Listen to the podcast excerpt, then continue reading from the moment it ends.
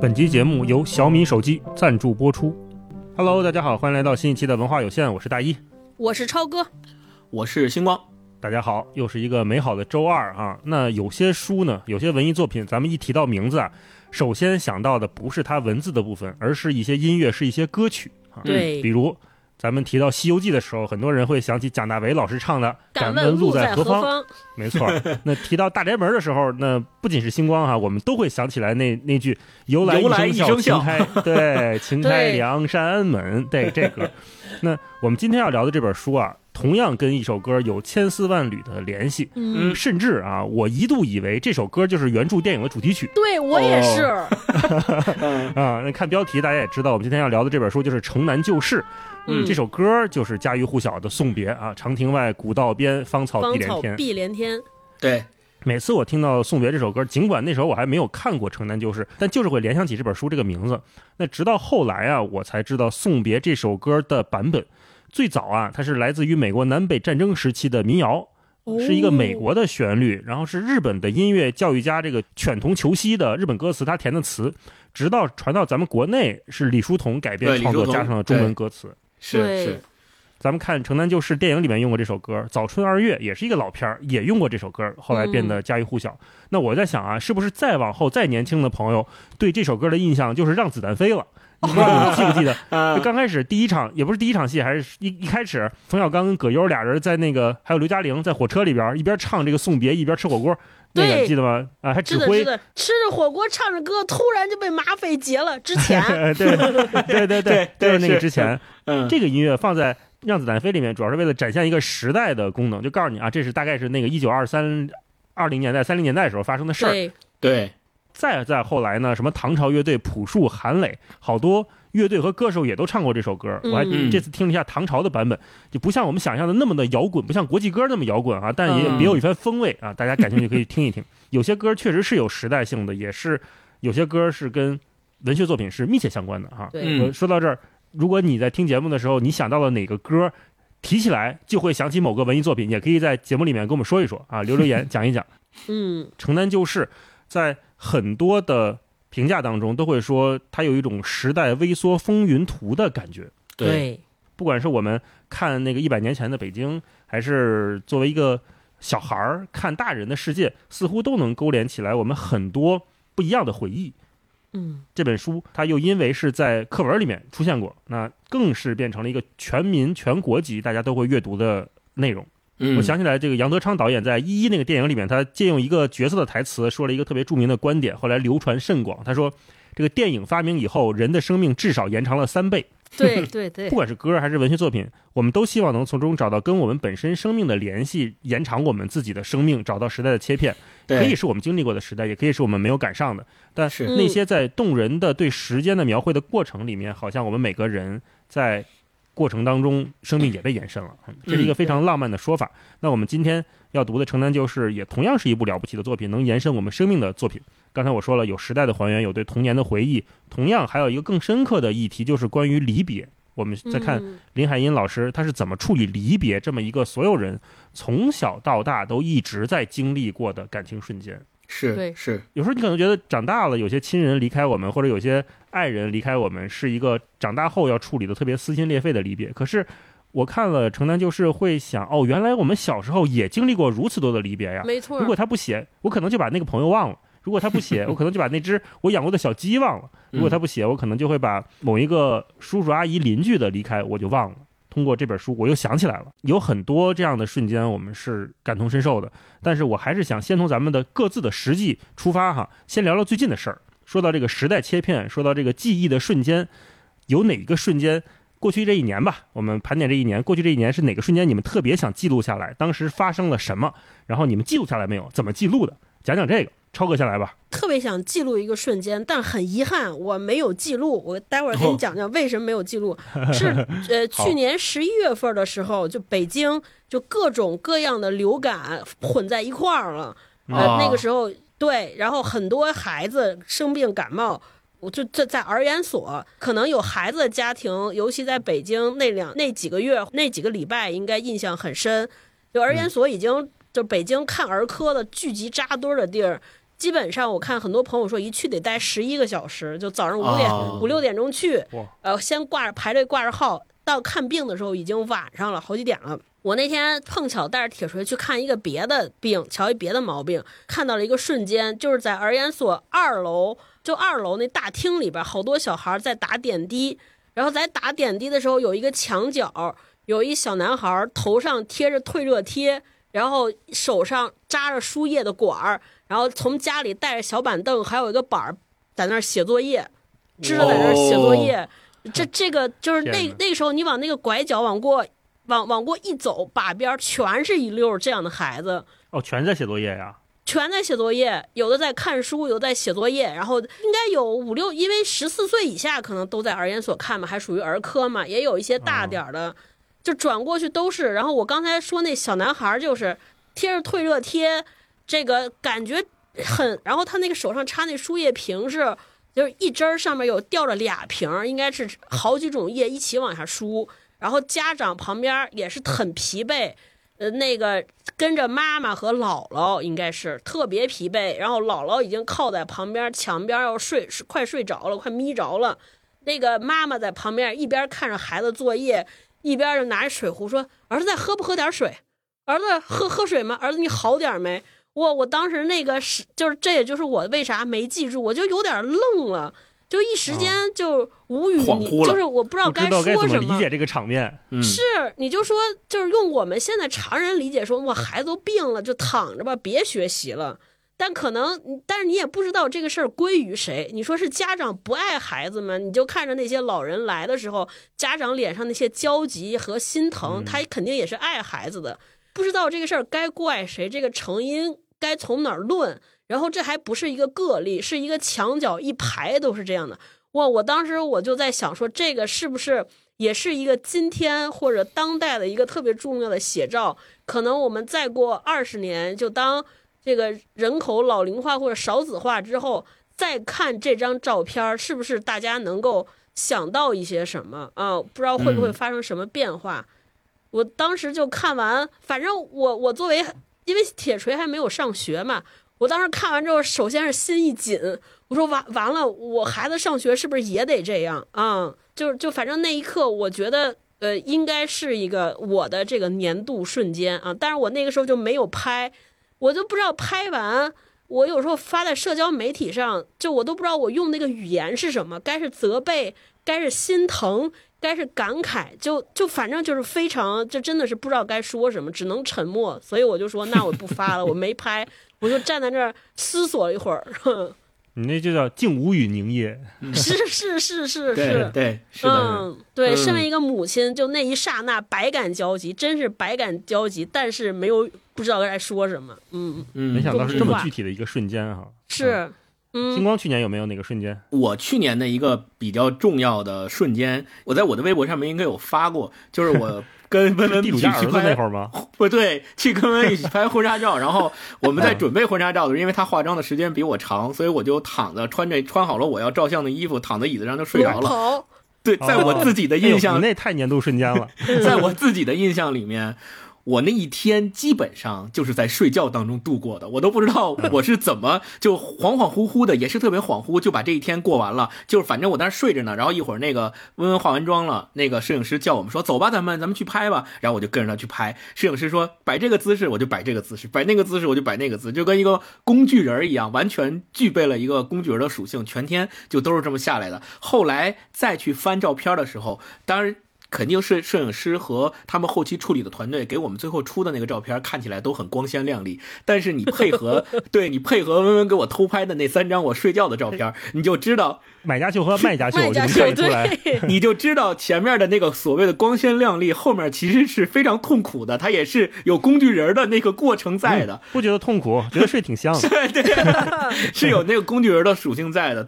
羡慕，我们主要是羡慕睡眠质量可真好，就 每一套都能睡着啊。对，是真的，真的是我那一天没干别的，就光睡觉来着，就每一每一次我看到那照片的时候，我自己都会笑，就我自己都会感受到重新又回到了仿佛那个现场，我睡着了的时候的那个瞬间。所以刚才前面最早的时候，大一老师说我们为什么要记录某一些所谓的时代微缩风云图，或者说。人生当中，去年有哪些瞬间是值得你记录下来的？我们为什么要做记录这件事情？我觉得就是说，在一个时间，刚才大老师提到一个词，就是切片。就当我们把一张照片拍成一张切片的时候，你把它放在时间流里，它就仿佛能够打通这个切片瞬间的之前的过去和之后的未来。你通过这个切片，你就一下子能回到那个场景，去重新回忆你在那个场景里面的那个情绪、那个状态，对吧？我睡觉的时候我在想啥？在那一天当中，我在想啥，我就能够重新回忆起来。那我当重新回忆起来以后，我的那种情绪就能够重新回到那个，重新回到那个地点去。那我觉得，就是这种瞬间是每一个人的人生当中特别特别重要的。嗯，而且它不仅仅是每一个个人的生命历程当中的瞬间。当我们每一个人。当我们把我们每一个人的这种瞬间都汇聚到一起的时候，它其实就是整个时代，或者我们说整个社会的可以被记录的这个瞬间。它既是我们的情绪，也是我们的回忆。它未来肯定也会变成一种历史，或者是一种见证。我觉得它的重要的意义在这儿啊。嗯，是，嗯，大老师，我不知道你们愿不愿意用那个智能手机里边那个相册功能，我就特别喜欢看它给我归拢的什么。毛茸茸的动物，好好吃饭，就是他会根据你这个照片的内容给给一堆那个主题。我一到年底或者半年这种时间点，我就会对点到这个智能相册里边去看一看啊。嗯，那嗯，你俩都说了那个各自的瞬间哈，那我的这个瞬间确实时间点就会比较有纪念意义啊。我跟霹雳就二零二三和二零二四的这个跨年夜上是在一个特别有意思的活动，就是小米。他们在敦煌鸣沙山的沙漠里面，我们是看着影展和烟花一起度过的哈，特别的，呃，你就是 literally 的有纪念意义。那它这个小米敦煌影展，呃，可以多跟大家唠叨一句，确实还挺好看的。它是小米跟徕卡举办的，主题叫做“人间三万秒”。哦，那为啥叫三万秒呢？是他们从将近九十万张的这个参赛。比赛的这个作品里面选出来了三万张照片在十二月三十一号，就是前一天的下午，每一秒一张的速度在这个大屏幕上显示。然后同时，他们还在沙漠里面喷绘出了一百二十多张一米多高、两米多长的一个照片，在沙丘上阵列出来，一共有四百多米，非常壮观。那三万秒是八个多小时嘛？八个半小时。下午开始播放这个照片，一秒一秒的用来倒计时，直到最后一张播完，正好二零二三过去，迎来二零二四。是一个特别有仪式感的影展，也是一个我觉得是个当代艺术啊，是个艺术活动。然后呢，这也是小米第二次做人间三万秒的这个影展。去年二二年是在长城上哦做的这个影展，每一个照片放在长城那个步道上面，特别壮观。我但是我没来，没有机会去看。今年在敦煌，我就去鸣沙山去看了。然后在敦煌也是一个特别有中国符号的地方嘛。而且我看这些摄影师的作品。首先，我就知道他们首先都是拿手机拍的，你就有个感觉，会特别想跃跃欲试。啊！我在里面 会想说，对，就是哦，原来这样的作品可以拿奖啊，那是不是我也能试试？嗯，因为它不是那种我们说拿着长枪短炮拍个鸟、拍个花儿，对，不是那样的，对，是。就是技术很厉害的那种，对吧？它的成本被降低了，是的，嗯，对，这个成本一方面是指器材上的成本，另一方面也是，我觉得更重要的是心态，心态上的成本。嗯，你没有那种说我拿一长枪短炮拿出来拍的那个复杂的心理成心理活动了。拿那个装备，你就得说我高低得拍个作品，还得那种参赛的那种，对吧？对对，那手机还是方便很多。这几年小米不是跟徕卡合作嘛？咱仨现在都有这个小米的徕卡徕卡合作的这个影像手机。是的，是的。他们一直在走这个人文路线这一块。然后我们一起看影展的还有严明老师。严明老师，我是十年前我就看他的书，这次终于。又见到真人哈，那他的那个《大国志》，我爱这哭不出来浪漫等等等等，都是特别好的影集。影集对对，然后文字也很好。他在做评委的时候，你就知道这个影展大概会是个什么调性，是一个很关注社会当下的一个活动。然后到跨年夜呢，呃，他们首先是请张颂文老师带着观众通过镜头一起看参观影展，啊，然后还组织了三场圆桌，第一场是几位摄影老师，第二场是。我经常看的 B 站 UP 主竟然看到他本人了，就是影视飓风那小伙子。嗯嗯，高总也是特别喜欢他。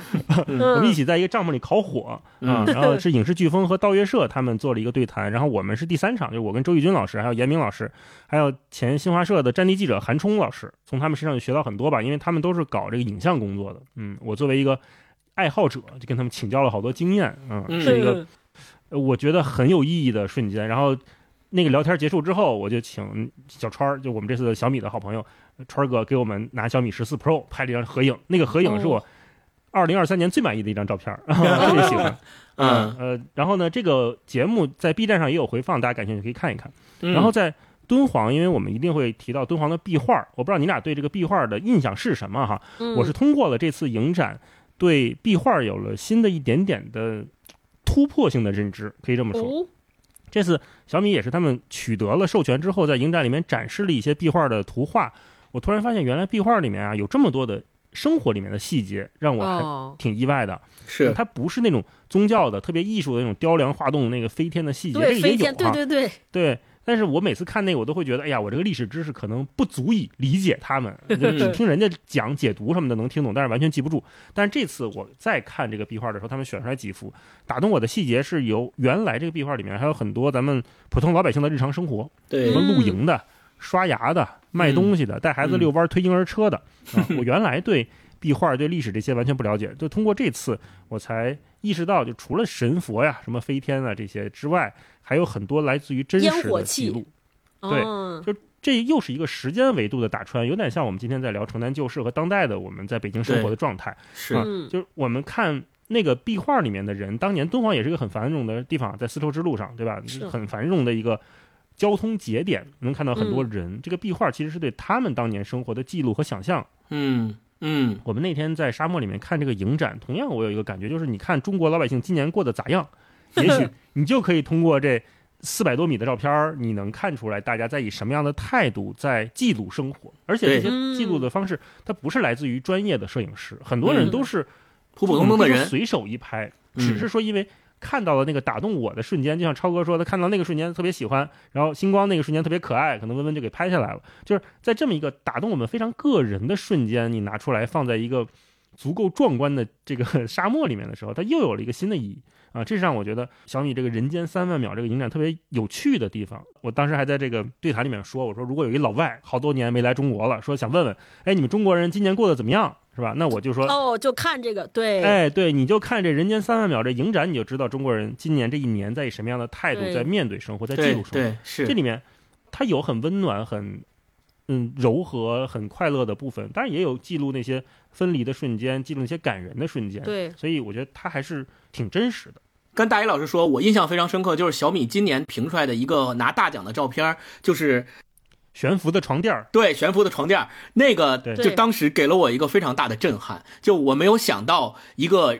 拿手机，就我没有想到拿手机能够拍出这么有人文气息的照片光看那个是一个悬浮的床垫，你觉得这是一个什么科幻题材吗？还是他用什么 PS AI 合成做的吗？其实不是，是因为那个人抬床垫的那个人是被那个床垫的阴影挡在了下面。你不仔细看，你不知道那个阴影里面藏着一个人，而那个人为什么要在？那样大的太阳下面去扛这个床垫，而且它跟那个床垫之间形成的那个图像的张力，我觉得是这张图片获，我觉得是这张照片获奖的一个非常重要的原因。我 我很喜欢这张照片，对，嗯，而且这个照片拍摄的地方跟你还有关系，他在重庆拍的。哦，对，嗯嗯，有关系，是是是是。我特别喜欢那一张，就是有有几位僧人穿着僧袍。坐在绿化带旁边，马路的绿化带前面，旁边有有一个熊猫，就那种雕塑熊猫，我觉得那个特别有喜感。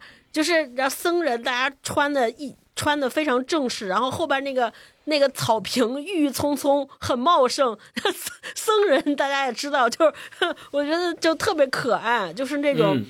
就是那种呃，因为僧人我们想到都是禁欲的生活，对吧？然后在一个繁华大都市那儿坐在这儿，有一个人还戴着黑口罩，戴着口罩特别可爱，在摸想摸一摸旁边这个圆墩墩的熊猫。我当时看到这个就乐半天。所以像前面大佬说的那个小米的这个影展，我觉得他举那个例子特别好，就是一个外国人如果想来了解中国人这一年过得怎么样，他来到这个影展前面去看，不管是看这个照片组成的影像。像也好，还是去看那四百多米长的照片墙也好，他当他站在那个前面的一一瞬间，他就能够感受到扑面而来的照片中透照片当中透露出来的那种情绪、那种情感、那种呃那种。不可以被抹掉的回忆和故事，他都能够感受到，哪怕他不是这个故事的亲历者，他能够从这个记录当中也能够感受到背后的那些东西。我觉得这是一个照片所能够体现出来的非常重要的那种真实感。对，嗯，而且它都印的特别大嘛，有一张是一个小小姑娘在大草原上面笑得特别开心，张开双臂，然后向镜头拥抱，然后再再笑。哎，我那张照片看了好几次，每次看到我都觉得是一个。特别充满能量、热情洋溢、欢乐的状态，对，能让我们产生共鸣。是对，平时我们都太习惯在手机上随便点开一个图，随便看一看，对吧？但当你把一个照片郑重其事的列印出来，然后放在这么一个有历史意义的、有中国意义的地方的时候，嗯，你会觉得，哇，原来这个图像是这么值得被我们。尊重的是这么值得被我们认真观看、认真品味的。你想，那一百多张照片，我们那天下午从中午就在那个沙漠里面看，很多摄影师是一张一张的就站在面前，每张可能就在那儿静静的看个几秒、十几秒，甚至几分钟，端详了很长时间。对，然后再走到下一个照片再去看。嗯，我觉得那是一个特别难得的体验。只可惜，它这是一个在沙漠里的影展，很多朋友只能通过呃这个电视屏幕看到了。如果是有机会看到现实的照片，这么多照片放在一起的话，还是很很难得、很震撼的。嗯，所以有些时候我们就会发现，我们拿手机去拍和记录生活当中的一些看似不起眼的瞬间的时候，你很难那个时候去想象说我要拍下来就是为了去，比如说参赛，或者是为了记录什么瞬间即永恒的一些意义的。我不会在我拍的当下，我不会赋予它这么强烈的意义。但是，对我们随手一拍，我们很方便的把它拍下来以后。站在一个时间节点，半年或一年，我在回顾这些照片的时候，你才会发现那个随手一拍的意义在哪儿，你才会知道，说我当我当初的那个随手一拍是对我的生活当中的一个非常非常重要、非常有意义的一个记录啊。嗯，我在微博上特别喜欢看很多大 V 老师会发那个最近拍的好照片，该发一发了吧？啊，就经常会在那个评论区看到。我们这个播客的评论区还没有办法发图片哈，但是微博可以。如果大家听到我们这儿感兴趣啊，可以到文化有限 FM 的这个微博下面图片评论给我们发一发。你过去这一段时间你拍到的，你觉得哎呦特别有纪念意义的照片，可以跟我们分享分享故事。你去年的年度瞬间，对，跟我们分享一下。是，哎呀，那要是能集齐一些照片，真的太好了哈。嗯，是的，是的。希望咱咱们三个不是都有小米手机了？咱们今年使劲拍一拍，争取先入选一下明年那个三万 秒。哎呦，努努力，咱们那九十万分之三应该还行，但是也行。进入那一百多张有点困难。对对，咱们先先这样，先进九十万，再变三三万，然后再。对，可以。哎，那咱们就可以立一个 flag，对吧？今年咱们三个都拿着小米手机了，今年通过时间的涤荡，哈，我们都拍一拍，到年底。每个人选出几张来，到时候再讲讲故事。希望小米还能再投我们一期哈。对我好好练一练这个拍照，拿出来小米手机。以前可能是手机不行，这回有好手机，我高低练一练。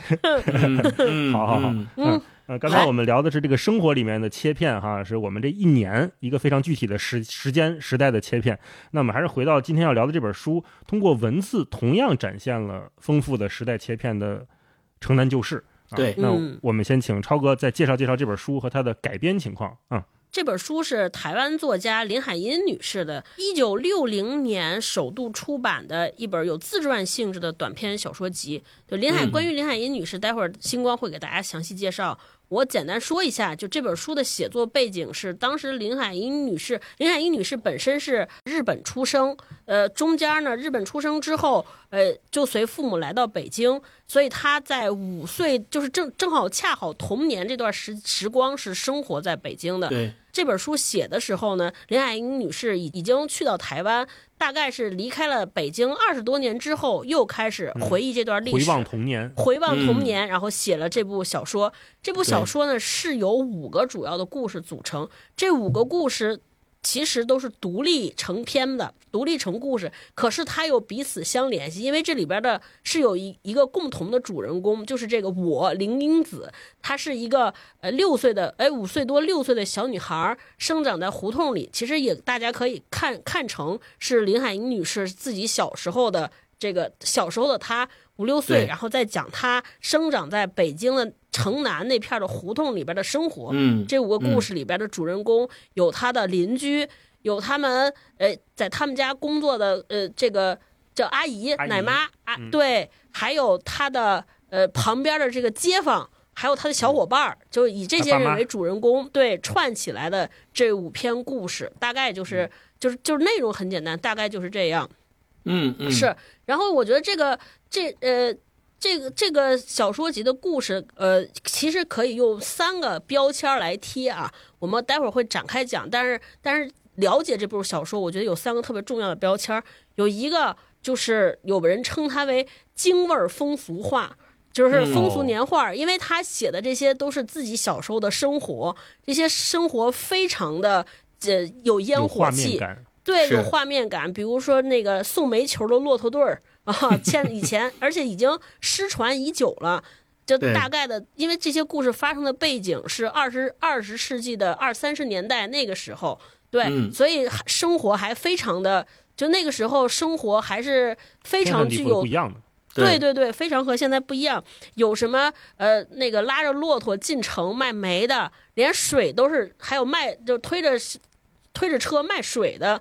现在咱们肯定都没有这个卖水买水的概念了，买水的都是得去 那个水利局交费插卡，打对吧？支付宝、对那个时候大家都是从井里边儿，有人从井里边儿挑起来水儿，拿挑起来水，然后拿着小推车一桶一桶去各家卖自来水啊，有卖水的，还有卖这些各种呃零七零七八碎儿这些小吃小吃的小玩意儿的，还有还有换火柴的。现在可能我们都无法想象，还有还有一个工种我们都特别喜欢，你俩应该特别喜欢 放放话匣子的，其实就是哦那个时候家里买不起留声机，所以有一个工种，就是他们自己有一个公用唱片机，到谁家门口出钱，出完钱之后，好在你们家门口放一些特别好的唱片。那个时候的唱片都是什么梅梅来，就是京剧、京戏、京剧，还有一个里边频繁提到的叫什么洋人哈哈笑，我还想从网上搜一搜到底是啥，大哦，概就是有人哈对对，大概应该就是录了很多人的笑声，就有点像咱们那个声音巨人，罐头笑就是听的。嗯对对对对对，听完大家都哈哈笑，就是就是这种街头巷尾的生活。是都难以想象，就是纯笑，一点内容都没有，就大家对听这个笑，每个人就传染，然后大家就跟着一起笑。嗯是是是，我在想，这是不是也是个也是个生意？你说咱如果弄一个播客，就每次就是纯笑，大家也能爱听。哎，这也行，要不咱们试试吧，这省得看书倒是。对，笑一笑期是吗？嗯是是是，而且可以请不同的人笑，咱们读书节就整一个各大台来笑。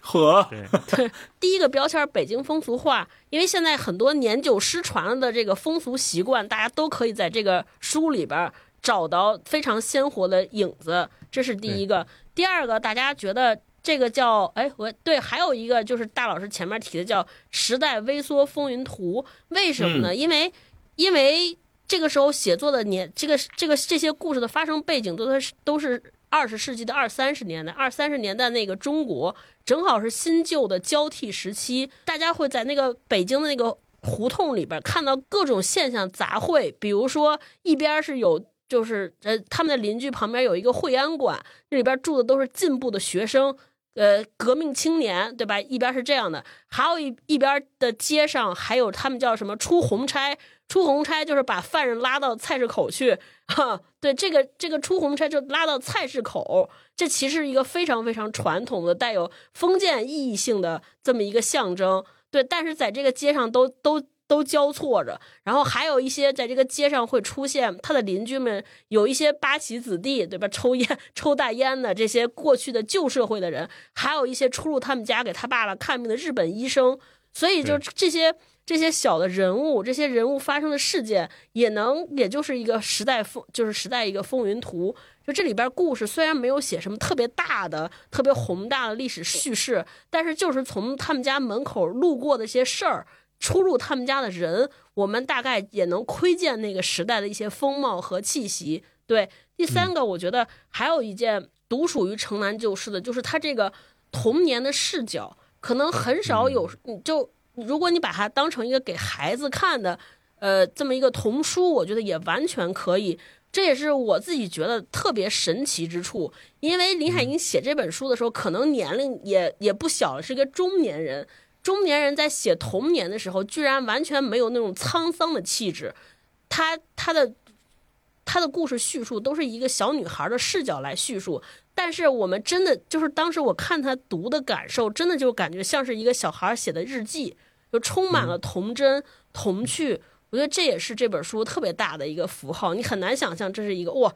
就我在想象，如果我在写我童年的回忆的时候，一定会有很多，哎呀，我想起来，就是带着现在的感慨，带着回不去的乡愁，肯定它是那个调子是稍微悲一点的。但是你当你翻开这本书的时候，你完全看不到，就是一个小女孩带着特别明媚、阳爽朗的笑声，在写她童年的生活。我觉得这也是这本书特别大的特色。对，这大概没错。对对对，这大这个大概就是这本书的情况。然后刚才前面大老师讲说，哦这个呃，因为送别就是送别是这个他改编的电影《城南旧事》里边特别重要的插曲。我做功课的时候还发现一个特别有意思的事儿，就为什么当时说用哎选选这首歌变成插曲呢？是因为当时这个这部影片的导演是吴一吴一公，吴一公导演。吴一公的父亲早年间做过李叔同的学生，他在对李叔同教了他父亲一年的美术和音乐。后来有一天得知他儿子要拍这个电影，然后他们就商量说：“哎，就是他是他父亲的建议，舞蹈舞蹈的父亲建议说：哎，你可以用《送别》做插曲，而且加上这个林海音小时候在北京学堂读书的时候。”也唱过这首歌，这书的后半部分也出现过这个。对，他说：“哎，这么一放，就这么一，没想到这个插曲成了成了应该咱们好几代人的回忆吧，特别贴切。”对，是特别贴切。然后，另外这部这个电影当时获得了很多奖，就那个时候金鹰奖刚刚开始，金鸡奖吧。到一九八三年的时候，这部电影金鸡奖正好是评第三，才到第三届金鸡奖。所以《城南旧事》也是获得了当年金鸡奖的最佳导演奖，嗯，对，然后好像还在国外获了很多奖，比如说什么马尼拉国际电影节的最佳故事片啊，还有贝尔格莱德国际儿童电影节也获得了很多大奖。对，这这就是，然后他改编的故事呢，其实非常忠于原著，基本上就是把原著里边的这五个故事用一条线。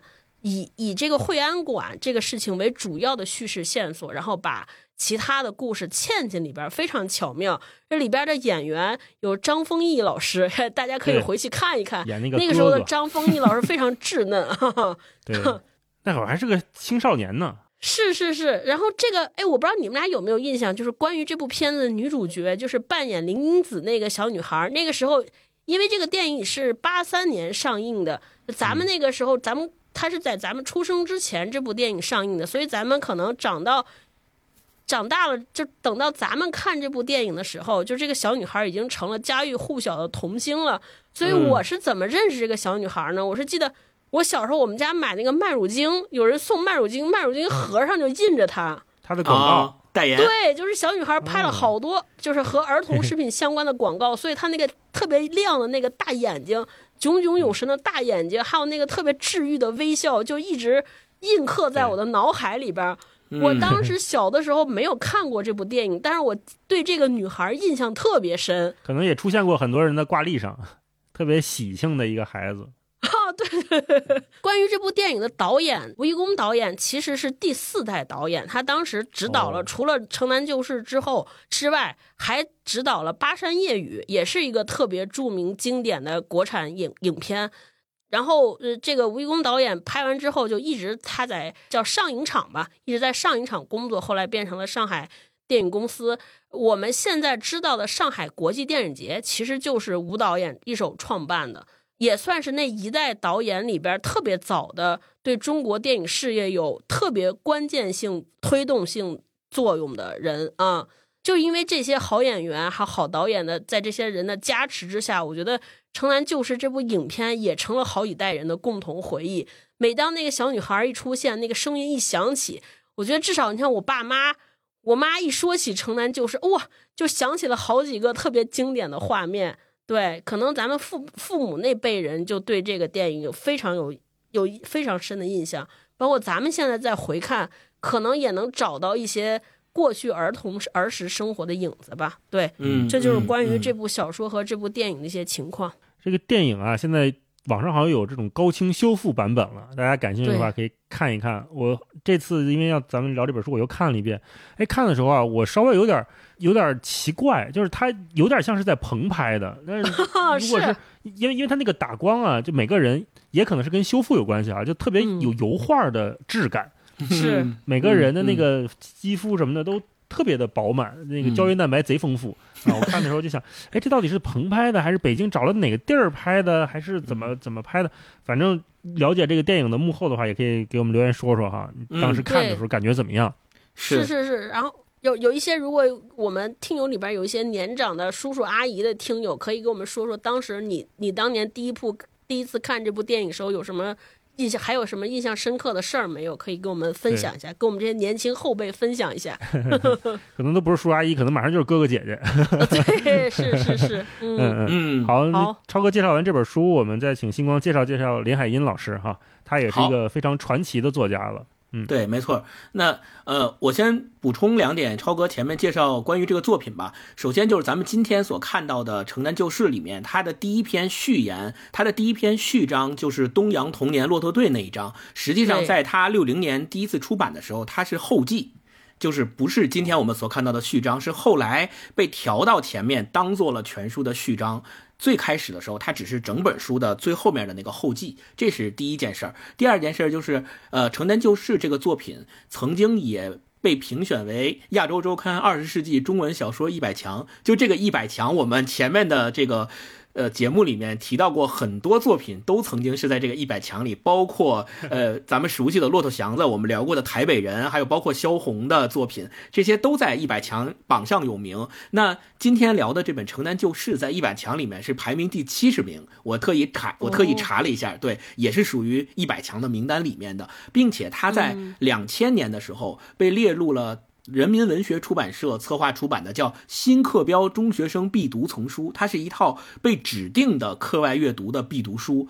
除了这个之外，我们还会发现，在中国的大江南北、海峡两岸，这个《城南旧事》里面的很多文章都被列入了他们的这个小学生阅读的课标和课外的必读书目里面。所以，我们说林海音女士的这。林海音女士的这本《城南旧事》是影响非常非常广泛的，在几十年之后还依旧启蒙着、影响着一代一代的儿童和一代一代在这个故事当中成长起来的像我们这样的人。我记得非常印象非常深，人教版的那个小学的呃教科书里面就有《城南旧事》那个骆驼队那篇文章，我是学过哦，咱们学过是吗？学过学过，人教版是有的。哦人教版五年级下册是选了这个《城南旧事》里面骆驼队这一篇，哦然后上海的教材、广东的教材，包括现在台湾的教材也都有收录《城南旧事》里面的文章。所以我刚才说的大江南北、海峡两岸都是共同的嘛，啊，是嗯，是。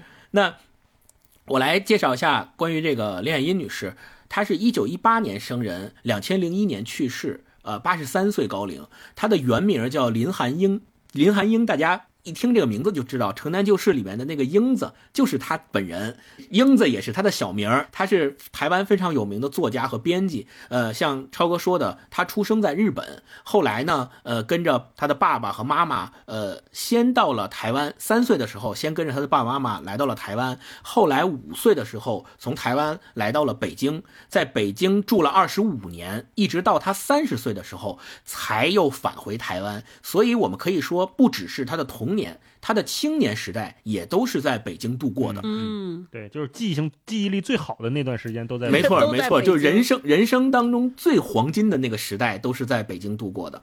他原籍是台湾的苗栗县，那他的爸爸呢是呃台湾苗栗县客家望族的这个子弟啊。他爸爸从师范毕业以后呢，就开始当老师。他教出的特别有名的学生是谁呢？吴浊流是他爸爸的学生，就是后来写《亚细亚的孤儿》的那个作者吴浊流是他爸爸的学生啊、后来在三一年的时候，呃，他的爸爸在林海音十三岁的时候就去世了，在北京去世。这个在《城南旧事》里面的最后一篇文章也有过非常详尽的记录。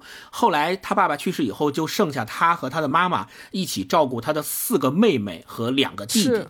弟弟对，但是他爸爸去世之后呢，相当于嗯，他们家的顶梁柱或者说经济来源就没有了。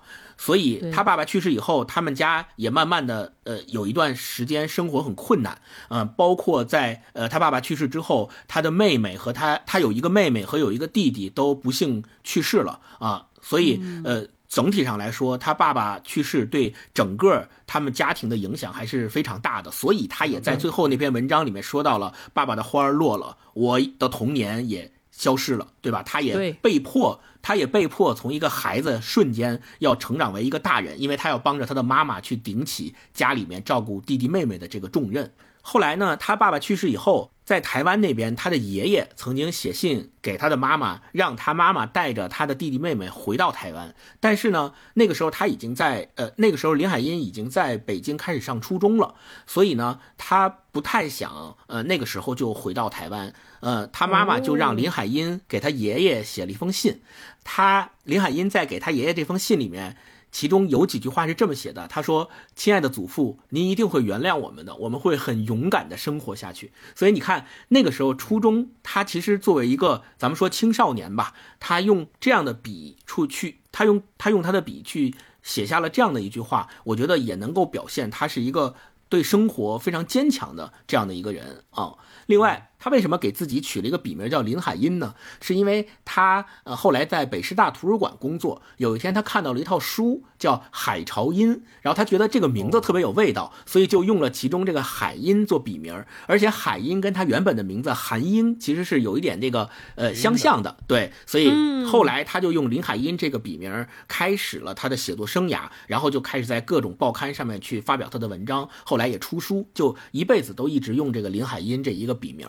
呃，三五年的时候，他到这三五年的时候，他在北京，在《世界日报》当时工作，然后做这个记者和编辑的工作。四八年的时候，也就是他三十岁，他跟他的妈妈和他全家就呃迁到了台湾。他到了台湾以后，也一直。致力于办报纸、办杂志，一直写作，一直以出版推广对为他的事业。呃，而且他在台湾发掘了非常非常多的优秀的写作人才，而且他作为编辑，鼓励了很多台湾从。日治时期下来的那些，他们可能都不太会用中文去写作的那些作家，他帮助他们去一点一点修改他们的文章，帮助他们在报纸上、在杂志上去发表他们的文章，发掘了很多这样有才华的，然后也联络了很多大批在台湾的文化界的人士，相当于是提携了这种台湾的文学青年，对台湾的文学发展做出了非常重要的贡献。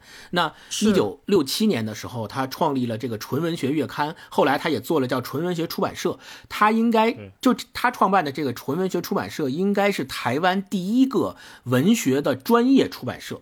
因为我们知道，在之前的很多出版机构和报纸啊、杂志的这些机构，它都是带这个宣传性质的，它不太会说我专门去做一个只做文学性质的这么一个刊物，或者是文学性质的报纸。那林海音做的这个台湾的呃文学纯文学出版社，就是第一个台湾的专业的文学出版社。他因此也被称为叫台湾文学的祖母级人物啊！一九九八年，他也获得了世界华文作家大会的终身成就奖。我们大家都非常熟悉的诗人余光中曾经有这么一个评价，说上海是张爱玲的，而北京是林海音的。就这个评价 相当之高，对对比，对对对啊！而且他呃，他不仅是在这个文学上提携后辈。呃，他自己的创作也是很丰盛的，包括写散文、写短篇小说、长篇小说、写广播剧，而且还写过很多的文学评论，都陆续的发表在很多的文学报刊杂志上面。所以，我们知道林海音在台湾的文学的地位可以说是非常高的。那最后呢，我还想说几个呃特别有意思的细节，大家也可以从这个细节里面去体会啊。虽然他的作品。呃，相隔我们有了几十年的距离，但是我们也许能从这些细节当中，发觉我们跟他的距离是在拉近的，而且我们这个是中间是有传承的。林海音在北京的时候就读过哪些学校呢？就读过北京场店附小、春明女子中学和北京新闻专科学校。关于这三个学校，我做了一些功课。场店附小是什么呢？场店附小叫当就场店附小当时叫北平师范大学附属小学，五五年建国以后就。就是北京第一实验小学，然后钱学森就毕业于这个学校，所以如果我们哎，我们的听友里面如果有上过北京第一实验小学的，那你就知道林海音也是你的校友。对，哦，第二第二个叫春明女子中学，春明女子中学是建国前的名字，后来建国以后就改名为北京市第五女子中学，后来七零年的时候又改名为一四零中学，一五年的时候这个学校就和西城区的十五中合并了啊。这个是历史沿革，然后第三个叫北京新闻专科学校，这个和林海音在北京在《世界日报》工作过的一段时间有关系，就是这个新闻专科学校是专门给《世界日报》呃培养人才的这么一个学校。他在那个学校毕业之后，就直接去《世界日报》成为了他的记者和编辑。这三个学校，其中前两个在今天还依然能够找到这个历史上的传承和严格。这个就是整个林海音女士的一个生平。我我觉得，就是因为她在北京有过二十五年的亲身的生活经历，而且她因为这二十五年的生活经历，呃，有说了一口非常非常地道和纯正的北京话，以至于她后来从台湾又回到大陆来探亲的时候，她在出租车上跟出租车司机交流的时候，说她是台湾来的，出租车司机都不信。因为他那个北京话哦。太纯正了，对，一点口音都没有。然后我们从今天这本《城南旧事》里面也能发现很多蛛丝马迹，就它里面用到的很多词儿啊，都是非常非常地道的北京话。啊。这个我们可以后面再聊。嗯。对，嗯。嗯，对，我也是看这个书，我才知道那个海淀的淀原来是沉甸甸的甸，还不是嗯。现在这个三点水的店。啊。对。能看到很多过去的蛛丝马迹。跟马甸儿是跟马店是那哎个店是是一样，嗯对吧？嗯，对，厂店儿马店然后儿，嗯。奇幻门在这里边也有，经常提到这个地方。奇幻门现在就是朝阳门啊，是也是是改名了。对哦不，一样。原来是这样。嗯刚才听星光介绍完林海音女士啊，我也想到几个事儿，一个是，嗯，就顺着往下聊，就我们读这本书的感觉哈。如果让我用一个词儿来形容的话，就是纯洁。那嗯她那个纯洁有很多让让我觉得又纯洁又复杂的部分，一个是两条线索，我觉得一个是六十年代的华语文学，因为林海音女士她写作的背景，刚才你们也提到，还有同样能看到那个时代的，还有白先勇的《台北人》，对吧？对对对，六十年代的华语文学里边，尤其是大陆和台湾两地的文学作品的倾向，这是我们可以理解林海音和那个时候的大陆和台湾的一个背景。然后另外一个线索，我觉得是儿童文学，就所谓的儿童文学。我这个儿童文学可能要打一个引号，就它到底是不是个伪命？题对对，它到底是写给谁的？到底是在写什么？对吧？如今我们以一个三十多岁快到四十岁的人来看《城南旧事》，我们当然能看到那个儿童视角的宝贵，但嗯同样也能看到儿童视角映衬出来的残酷，那个时代的的不留情面。是这两条线索，第一条，刚才我说这个看一九六零年代大陆和台湾两地的这种呃文学作品啊，会有一种明确的分野感。我不知道你们有没有这样的感觉？一个是林海音。呃，写的这种纯文学，刚才星光也介绍了，就是这种纯文学，它不提倡给某个政体或者是宣传机构服务，对吧？它带给人无限的遐想，就美好中又透着无情命运的故事。我读的时候，总有一种就是站在海峡对岸回望过去的感觉。那这种嗯，回望过去，我们同样可以在白先勇的《台北人》里面读到这种不舍。啊、那里面书里面我们聊过，每个人都在莺莺燕燕，对吧？在新的地方，在麻将桌上，在广播里面，在牌局上寻找那个身份和认同。啊、这是另外一种就是回望。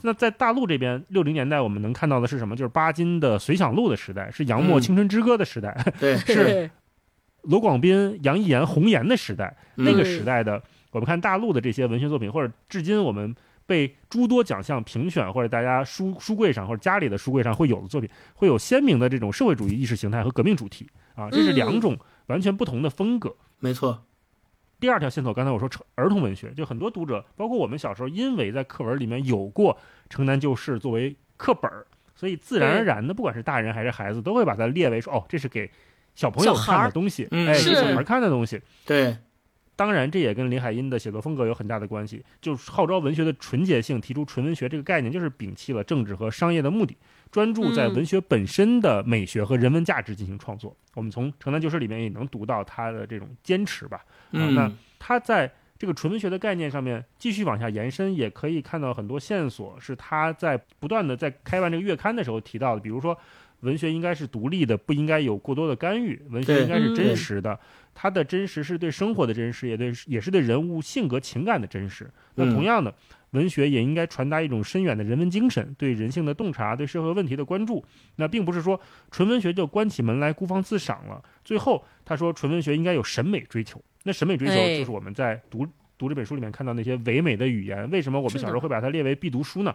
啊，那是他觉得作家的应该语言美，应该结构完整，呃，文学应该达到艺术的层次，这是嗯他对纯文学的阐释，这也是我们可以去理解城南旧事的好几个层次。当然，另外一个刚才我说这个非常粗暴的分类原因，就是因为林海音写的是儿童时期的自己，因为那个主角是孩子，所以可能很多人，包括我们前期以前读的时候，都会不自觉的把它处理到分类到儿童文学里面。其实很多作品我们都聊过，是以孩子作为主题的，比如《光明共和国》，对对吧？我们读过，呃，然后《蝇王》这个世界名著，《安妮日记》，还有前几年特别火的《安德的游戏》，看上去都是以一群孩子作为主角，但是讨论的话题远远超越了青春少年的回忆这么简单的问题。对，嗯没错，孩子的视角带来一个什么样的新奇，或者说是成人世界对对望的奇观，就是你从孩子看能感觉到更强的冲突。你看《安妮日记》，从十三岁的孩子写的日记，去写的是纳粹对一个民族的迫害。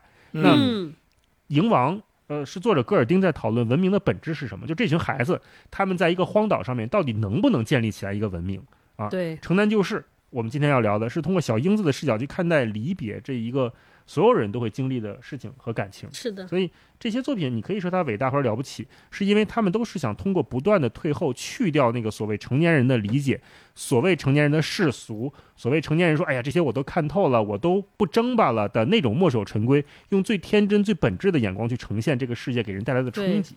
对对对，孩子的视角，有的时候我们不应该轻看他，甚至应该保护他，应该让我们偶尔也俯下身来，以一种更怎么说去除杂质的心态去观看这个世界。孩子是本能，但是大人们有这样的就是能力了。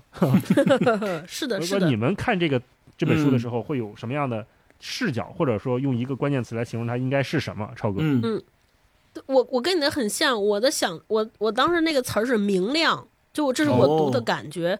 对，嗯一个明亮，就是因为就是你前面说他是一个小孩的视角看这个世界，所以你会发现他很多东西就是是是是，就是对就是对，错就是错，他是棱角分明的，就没有我们现在成人世界看这些事情之的那种模糊和。呃，我我们看很多东西的模糊和暧昧，比如说他在讲他们家的邻居，可能有些人觉得这个邻居的故事是不能点破的，因为邻居过去有一些不就是在那个时代不被容许的这个情感，对吧？他看上了，他爱上了一个大学生，两个人私定终身，结果大学生走了。那在成人的世界里边，觉得这些故事是没法为外人道的，就大家关起门来，呃，谁也不说，觉得这是一个家丑不要外扬。然后虽然街头巷尾有人议论，但是大家好像都是看破不说破，大家都是避而不谈。但只有这个小孩说：“哎，我喜欢他，我要去他们家看看。哎，我觉得他和我没有什么区别，我愿意知道他的故事，甚至我愿意帮他找他的孩子，成全他。嗯，我觉得就就是他里边呈现出的这个气质，还有这些小孩子视角看到他的世界里看到的这些呃是非观念也好，他的价值判断也好，就非常之明亮，没有一点点的就说不清道不明的东西。这是第一层第一种我看到的明亮。还有一个明亮就是他虽然也会写了很多我前面讲大时代的这些。因为大时代风雨变幻之后的一些不确定、复杂，甚至有很多悲剧，比如说，哎，他们家的旁旁边那个会员馆有很多呃进步的青年被人逮走了，甚至要拉到嗯菜市口，呃，甚至要去游街，被拉到菜市口去，最后处决。可是，在他的眼里边看这件事情，呃，看这个时代，当时他还是觉得一切都是有希望的。就虽然最后父亲离别了，但是他因为离别，他没有那么多呃特别的哀伤，他反倒是好像觉得呃会变好，会有盼头啊。包括他眼里边的很多世界，有一特别典型的例子，我不知道你们俩记不记得，就是关于骆驼身上为什么带骆驼的铃铛？哎，他爸爸就是代表成人视角，嗯说对是为了驱狼的。啊，哎这是个非常功利的公用性的讲解。他孩小孩子们看这件事，他说啊，我觉得就一定是因为在沙漠里边，这个赶骆驼的人太孤单了，所以需要这个骆驼的铃铛伴着 来。对，这就是一特别有个特善意的一个角度。嗯，是是有善意、有希望，哎对这个世界好像充满了期待。我觉得这也是这个很，这也是他可能被很多人看成儿童文学的一个原因。我觉得小孩子读这些书之后，就觉得哇，好像感觉这个世界是美好的，是光亮的，呃，是值得期待的，一切都值得期待的。虽然有不好的事情会发生，虽然身边的大人们会离开，虽然我的身边玩伴们会离开，他们也会遭遇不幸，但好像对我的生活没有产生特别大的冲击。呃，嗯对，同时这第三第三层，我觉得它那个明亮。也是体现在这儿，我觉得它其实是一种反差。你想想，我们刚才讲它发生了这么多事情，但在孩子们心中，在一个孩子的眼里边，好像对我的生活没有冲撞，真的是没有冲撞吗？其实不是的，只是他在文学作品上做了一个这样的留白。正是这种留白，让我们自己把这些东西，我们自己脑补出来的这些对比和反差，我们恰恰能看出来那个时候的残忍，或者说，这个大老师前面说的那些，呃，这个时代带给我们，或者是纯文学应该带给我们独有的思考性的东西。我觉得这正是这种没没没写的留白，才能让我们感觉到这个作品的伟大。对，嗯，因为嗯对对对，这也是它成为不仅仅是适合儿童阅读的文学的理由所在。对，我们再想想哦，在那样的时代之下，为什么这个孩子眼中看到却是这样的？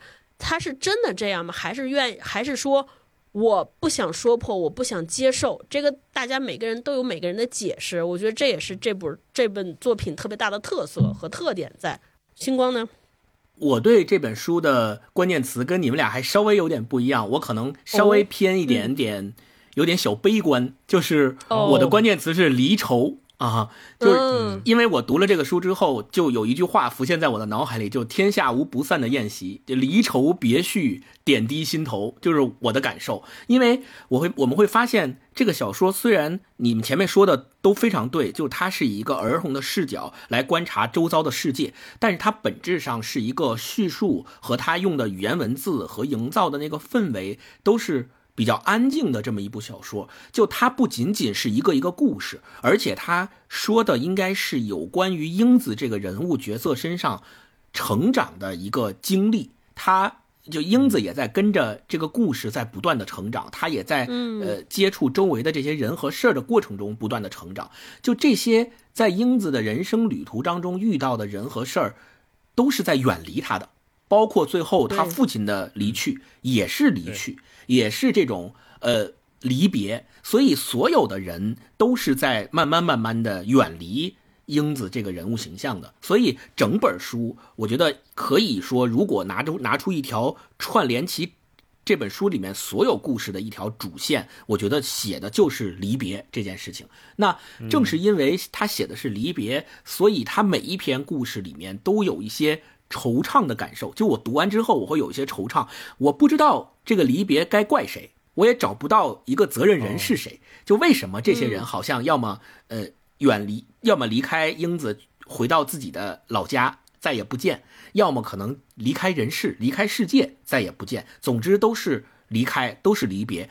那造成这个离别的原因是什么呢？或者说，我们如果要责怪谁，我们应该去责怪谁，责怪什么？就没有这么一个特别明确的目标，所以。读完之后留在心里的就是一股惆怅，一种唏嘘的那种感受。除了我们前面提到的《送别》那首歌之外，我读的时候心里面萦绕的另外一首歌就是张学友的《祝福》，就是哦你看那个词儿，就是当我唱起这首歌，怕只怕泪水轻轻的滑落。就是我读这个书的时候，经常会有相同的那种感受，包括说人生难免苦与痛，失去过才能真正懂得去珍惜和拥有。我觉得他这个《城南旧事》里面的很多篇文章，可能背后体现的就是人生当中苦与痛。当你跟你身边的那些人告别的时候，你心里的那些苦痛，你才知道说我应该。在跟他们在一起的时候，更多的去珍惜和他们拥有的每一分每一秒。我觉得这个是非常能够打动我的，而且在读整本书的时候，一直萦绕在我心里的一个感受就是离愁，就人生的那种艰难曲折，命运的那些多灾多难，都汇聚到了《城南旧事》里面的这些人物身上。每一个人好像，不论你出身于什么阶级，你可能都不得不去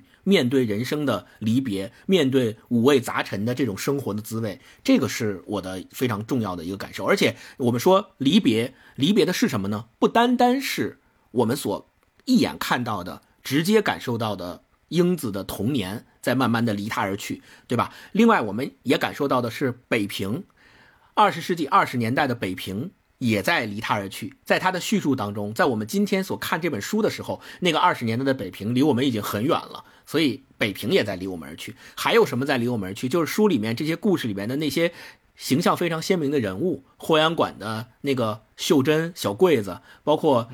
那个藏在草丛里的小偷，还有蓝姨娘、宋妈，还有最后他的爸爸，这些人也在离他而去。最后离他而去的是什么呢？我觉得就是那个永远用一双童稚的、天真无邪的、纯真善良的心和眼睛去看待这个世界上所有这个人和事的那个小女孩在离他而去。因为长大这件事情是任何人都不可避免的一件事情。你不断你。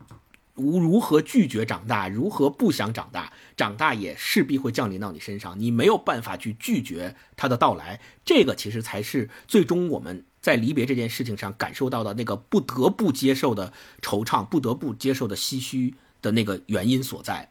像英子那么小的时候，离别对他来说是空降的，他是无法理解为什么有人会走，为什么有的朋友会离他而去，为什么这个就就是这些事情怎么发生的，他是不知道，他不能接受的，他会很痛苦。但是长到大了之后，我们会更有另外一层的，就星光说这种唏嘘的感觉，就是你明知道有些事情注定是会结束的，嗯，是的，有些离别迟早是会发生的，它只不过是时间的早晚而已。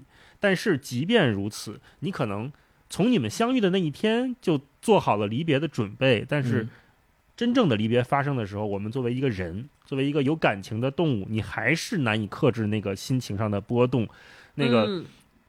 说不清道不明的那种状态，对啊，你是不知道的。所以这种离别，就刚才星光说的，我在想，就是星光，你看这本书的时候，如果是离愁的话，你可能没有不会带入小英子的角色，因为小英子好像她没有什么太多的离愁，她好像对翻篇翻的非常快啊。我尤其是看那个电影的时候，就前一前一场戏是她这个小桂子吧，跟她妈妈走了，然后她生了一场大病，然后转天就。到了上学的部分了，他就去上学了。嗯，他给了我一种让我作为一个三十岁的人回望小时候的那种切片式的、断片式的回忆，是那样的。嗯，是的。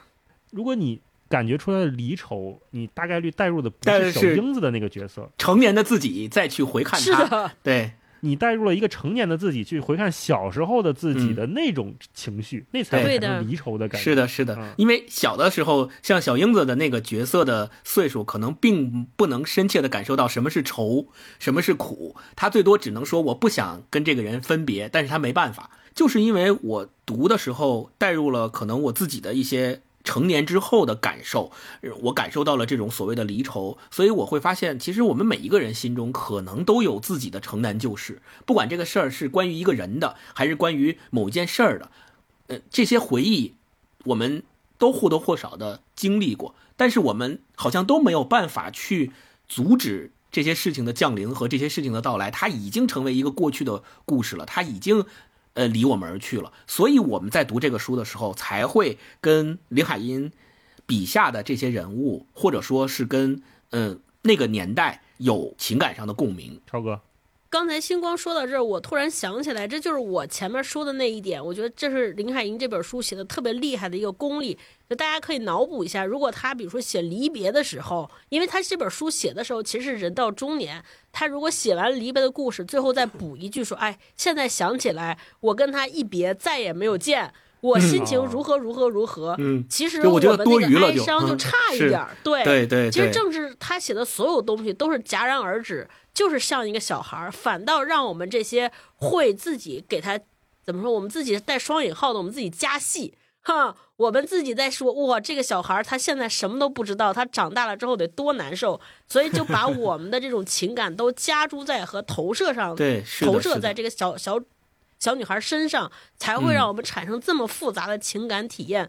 我当时看的时候就觉得哇，好妙呀！明明他可以把所有我们的感觉都写出来，但他就不说，就不写。哼，我觉得这也是一种特别厉害的处理能力。嗯，但是我们都感受到了，他没写的那些东西，我们都感受到了，这就是非常厉害的一点。对，那我们接下来就进入这个片段分享环节吧。我们这个书的热情如此之高涨啊，我们来看看有哪些。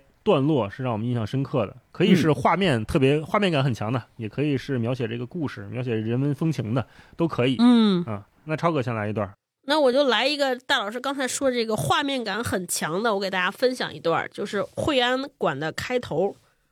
好，太阳从大玻璃窗透进来，照到大白纸糊的墙上，照到三屉桌上，照到我的小床上来了。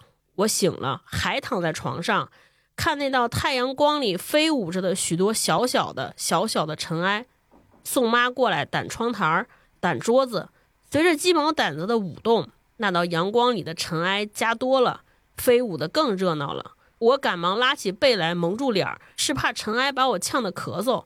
宋妈的鸡毛掸子抡到来掸我的小床了，小床上的棱棱角角她都掸到了，掸子把儿碰在床栏上，咯咯的响。我想骂她。但他倒是先说话了，还没睡够呢。说着，他把我的被大掀开来，我穿着绒裤褂的身体整个露在被外，立刻就打了两个喷嚏。他强迫我起来，给我穿衣服。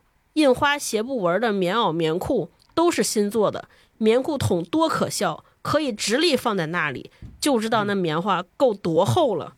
对，我就分享这段吧。我觉得以前就是在我住在北方的那个家里边，对这段应该特别有深有同感。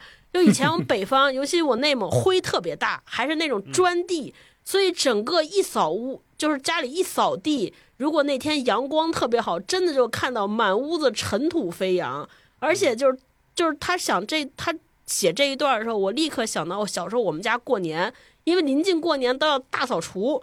然后我们放假的时候就特别爱睡懒觉，尤其冬天，就是炕就是床上热，屋里冷，不愿意起来。这个时候大人就开始在家打扫卫生，鸡毛掸子各种乱飞。然后我 我就自个儿装睡，还嫌呛，就拿被子蒙蒙着头。这时候家里边就是假装借打扫卫生 喊你起来，说赶紧吧，快起来吧。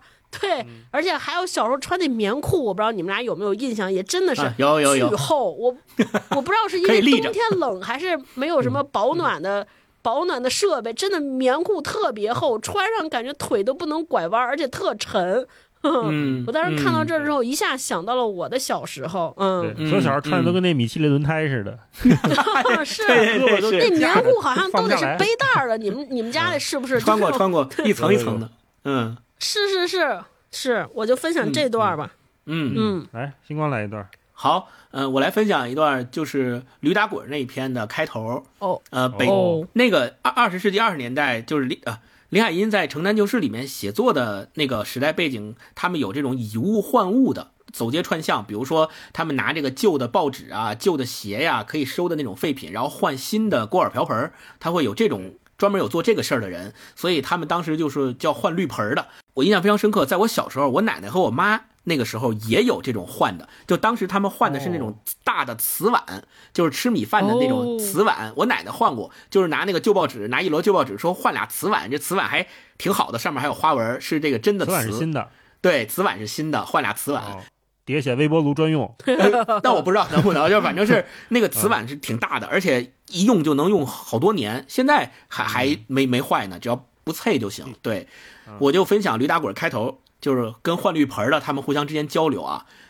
说换绿盆的用他的蓝布掸子的板儿使劲敲着那个两面釉的大绿盆，说：“听听，您听听，什么声儿？哪儿找这绿盆去？赛江西瓷，您再添吧。”妈妈用一堆报纸、三只旧皮鞋、两个破铁锅，要换她的四只小板凳、一块洗衣服板。宋妈还要烧一个小小绿盆，留着拌黄瓜用。我呢，抱着一个小板凳不放手。换绿盆的嚷着要妈妈再添东西，一件旧棉袄、两叠破书都加进去了。他还说添吧您。妈说不换了，叫宋妈把东西搬进去。我着急买卖不能成交，凳子要凳子要交还他。谁知换绿盆的大声一喊。拿去吧，换了。他挥着手，垂头丧气地说：“嘿，谁叫我今儿个没开张呢？”对吧？就这一段，我觉得就是通过这个对话呀，而且他这个儿化音，如果大家看字儿的话，就知道那个换绿盆的人应该是个北京人，或者是北京话说的挺地道的。就他那个儿化音加的都恰到好处，什么您听听什么声儿是吧？加儿化音，然后包括包括说谁让今儿个没开张呢？对吧？今儿个那个北京的那个儿化音运用的都非常的娴熟。我分享这一段。是他很多，他要不写我这词儿都忘了，我就想不起来。慢慢的也被语言都淘汰了。那我分享一段，就最开始这个骆驼队这一段哦，很经典。篇很短，但是应该是看过的人是最多的哈。是骆驼队来了，停在我家的门前，他们排成一长串，沉默的站着，等候人们的安排。天气又干又冷，拉骆驼的摘下了他的毡帽，秃瓢上冒着热气，是一股白色的烟。融入干冷的大气中，爸爸和他讲价钱，双峰的驼背上每匹都驮着两麻袋煤。我在想，麻袋里面是南山高墨呢，还是乌金墨玉呢？我常常看见顺城街煤站的白墙上写着这样几个大字，但是拉骆驼的说，他们从门头沟来，他们和骆驼是一步一步走来的。另一个拉骆驼的在招呼骆驼们吃草料，他们前脚一屈。屁股一撅就跪了下来。爸爸已经和他们讲好了价钱了，人在卸煤，骆驼在吃草。嗯，我站在骆驼的面前，看他们吃草料咀嚼的样子，那样丑的脸，那样长的牙，那样安静的态度。他们咀嚼的时候，上牙和下牙交错的磨来磨去，大鼻孔里冒着热气，白沫子沾满在胡须上。我看得呆了，自己的牙齿也动起来。老师教给我要学骆驼。沉得住气的动物，看它从不着急走，慢慢的走，慢慢的嚼，总会走到的，总会吃饱的。也许它们天生是该慢慢的，偶然躲避车子跑两步，姿势很难看。骆驼队伍过来时，你会知道，打头的那一匹长脖子底下总会系着一个铃铛，走起来当当当的响。为什么要一个铃铛？我不懂事儿的就要问一问。爸爸告诉我，骆驼很怕狼。因为狼会咬它们，所以人类给他们带上了铃铛。狼听见铃铛的声音，知道那是有人类在保护着，就不敢侵犯了。我的幼稚心灵中却充满了和大人不同的想法。我对爸爸说：“不是的，爸，他们软软的脚掌走在软软的沙漠上，没有一点点声音。你不是说他们走上三天三夜都不喝一口水，只是不声不响地咀嚼着从胃里倒出来的食物吗？”嗯，一定是拉骆驼的人类耐不住那长途寂寞的旅程，才给骆驼带上了铃铛，增加一些行路的情趣。爸爸想了想，笑笑说：“也许你的想法更美些。”嗯，冬天快过完了，春天就要来，太阳特别暖和，暖的想让人把棉袄脱下来，可不是吗？骆驼也脱掉它的旧驼绒袍子了，它的毛皮一大块一大块的从身上掉下来，垂在肚皮底下。我真想拿把剪刀替他们剪一剪，因为太不整齐了。拉骆驼的人也一样，他们身上那件反穿大羊皮也都脱下来了，搭在骆驼背的小峰上。麻袋空了，乌金墨玉都卖了，铃铛在轻松的步伐里响得更清脆。夏天来了，再不见骆驼的影子，我又问妈：“夏天他们到哪儿去呢？”“谁？骆驼呀。”我妈答不上来了。她说：“总是问，总是问，你这孩子。” 夏天过去，秋天过去，冬天又来了，骆驼队又来了，但是童年却一去不还。东阳底下学骆驼咀嚼的傻事儿，我也再不会做了。嗯，可是我是多么想念童年住在北京城南的那些景色和人物啊！我对自己说：“把它们写下来吧，让实际的童年过去，心灵的童年永存下来。”就这样，我写了一本《城南旧事》。我默默地想，慢慢地写。看见东阳下的骆驼队走过来，听见缓慢悦耳的铃声，童年重临于我的心头。哎，我分享这一段，哎呀，写的太好了，就读他的文章都是一种享受。对对，嗯，好，那我们再来一轮吧。好，这次超哥先来。行，我分享一段，那个就是前边讲这个，还是惠安馆里边，就是这个他们家的这个宋妈在和一个邻居说闲话，其实就是在说这个聊八卦。我觉得这段也写的特别好玩，特别有北京色彩啊！就一下我想到了《四世同堂》里边这个大紫袍大紫包，和旁边的那个说话，大家自动带入那种语气，两个人聊天特别好玩。是这样的，我正在三屉桌前玩弄着，忽然听见窗外宋妈正和老婆子在说什么。我仔细听，宋妈说：“后来呢？后来呀，换洋火的老婆子说，那学生一去到如今晚就没回来。临走的时候许下的，回到他老家卖田卖地。”过一个月就回来明媒正娶她，好嘛，这一等就是六年了。多俊的姑娘，我眼瞧着她疯的，说是怎么着，还生了个孩子。是呀，那学生走的时候，姑娘他妈还不知道姑娘有了，等到现行了，这才赶着送回海淀异地去生的。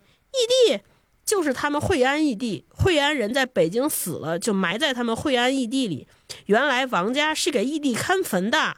打姑娘的爷爷起就看起，后来才又让姑娘她爹来这儿当长班儿谁知道出了这么档子事儿？他们这家子倒是跟惠难有缘，惠难离咱们这儿多远呢？怎么就一去不回头了呢？可远喽！那么生下来的孩子呢？孩子呀，一落地就裹巴裹巴，趁着天没亮送到齐化门城根底下了。反正不是让野狗吃了，就是让人捡去了。姑娘打这儿就疯了。可不，打这儿就疯了。可怜他爹妈这辈子就生下这么个姑娘，唉，两个人说到这儿都不言语了。这个言语也特特别有北京 北京风味，都不言语了。我这时已经站到门屋门口倾听，宋妈正数着几包丹凤牌的红头洋火，老婆子把破烂纸往他的大筐里塞呀塞呀，鼻子里吸溜着清鼻涕。宋妈又说：“下回给带点爆花来。”那。你跟疯子他们是一地儿的人呐，老 亲了。我大妈娘家二舅屋里的三姐算是疯子他二妈，现在还在看坟。他们说的还有错吗？哼，对，我就说到这儿，太逗了。说老亲了，这个大妈家里二舅屋的三姐算是疯子他二妈。我就一看到这儿，我就觉得 特别有特色。这这这么亲还能说的有假？对，就我当时这段，我觉得他写的特别巧。一个是他还原了一个特别真实的北京生活场景，其实就是家里边的宋妈跟换洋货的人都能聊起来街边这些趣事儿。我觉得这也算是一个生活生活风景图。另外，他其实推进了故事的走向，因为之前就不知道这个姑娘，这个打双引号这个疯了的姑娘到底身上发生了什么事儿，结果就是通过这一通闲话，好像让我们看到了一些事情的真相。所以我当时看到这儿就特别开心啊，嗯，对我就分享这段吧，嗯，活灵活现，生动，对，嗯，而且而且我看电影的时候，我觉得这真的是北京话，就我们外地人会读齐化门是这么个发音，只有电影里边齐化门这这，对，我说这是什么重音？齐化门 嗯，好，一样的，刚来一段，那个文字写出来。哈德门，北京人也说哈德门，对吧？也他也对，他也从来不说哈德门。我来分享一段，就是在惠安馆那个故事里面，英子的朋友叫妞，对吧？她其实是惠安馆的那个秀珍的孩子。就是她嘴里说的那个小柜子，然后妞呢就告诉了英子一个秘密，就是她的妈妈和她的爸爸其实都不是亲生的父母。她告诉完英子这个秘密之后，英子的反应和她回家之后问了她妈妈一个什么话？这一段我分享这一段，她是这么写的，她说：“妞犹豫了一会儿，伏在我的耳旁，小声而极快地说：‘我不是我妈生的，我爸爸也不是亲的。’他说的那样快，好像一个闪电过去那么快。”跟着就像一声雷打进了我的心，使我的心跳了一大跳。他说完后，把附在我耳旁的手挪开，睁着大眼睛看我，好像在等着看我听了他的话会怎么个样子。我呢，也只是和他对瞪着眼儿，一句话也说不出来。我虽然答应妞不讲出他的秘密，可是妞走了以后，我心里一直在想着这件事儿。我越想越不放心，忽然跑到妈妈面前，愣愣地问：“妈，我是不是你生的？”什么？妈奇怪地看了我一眼。怎么想起问这话？你说是不是就好了？是呀，怎么会不是呢？停一下，妈又说：“要不是亲生的，我能这么疼你吗？像你这样闹，早打扁了你了。”我点点头，妈妈的话的确很对。想想妞儿吧，那么 你怎么生的我？这件事儿我早就想问了，怎么生的呀？嗯，妈想了想，笑了，胳膊抬起来，指着嘎吱窝说：“从这儿掉出来的。”说完，他就和宋妈 大笑起来。这段有两点让我印象很深刻。第一点就是妞告诉他说他的爸爸妈妈不是亲生的这个秘密之后，你看英子她心里的反应。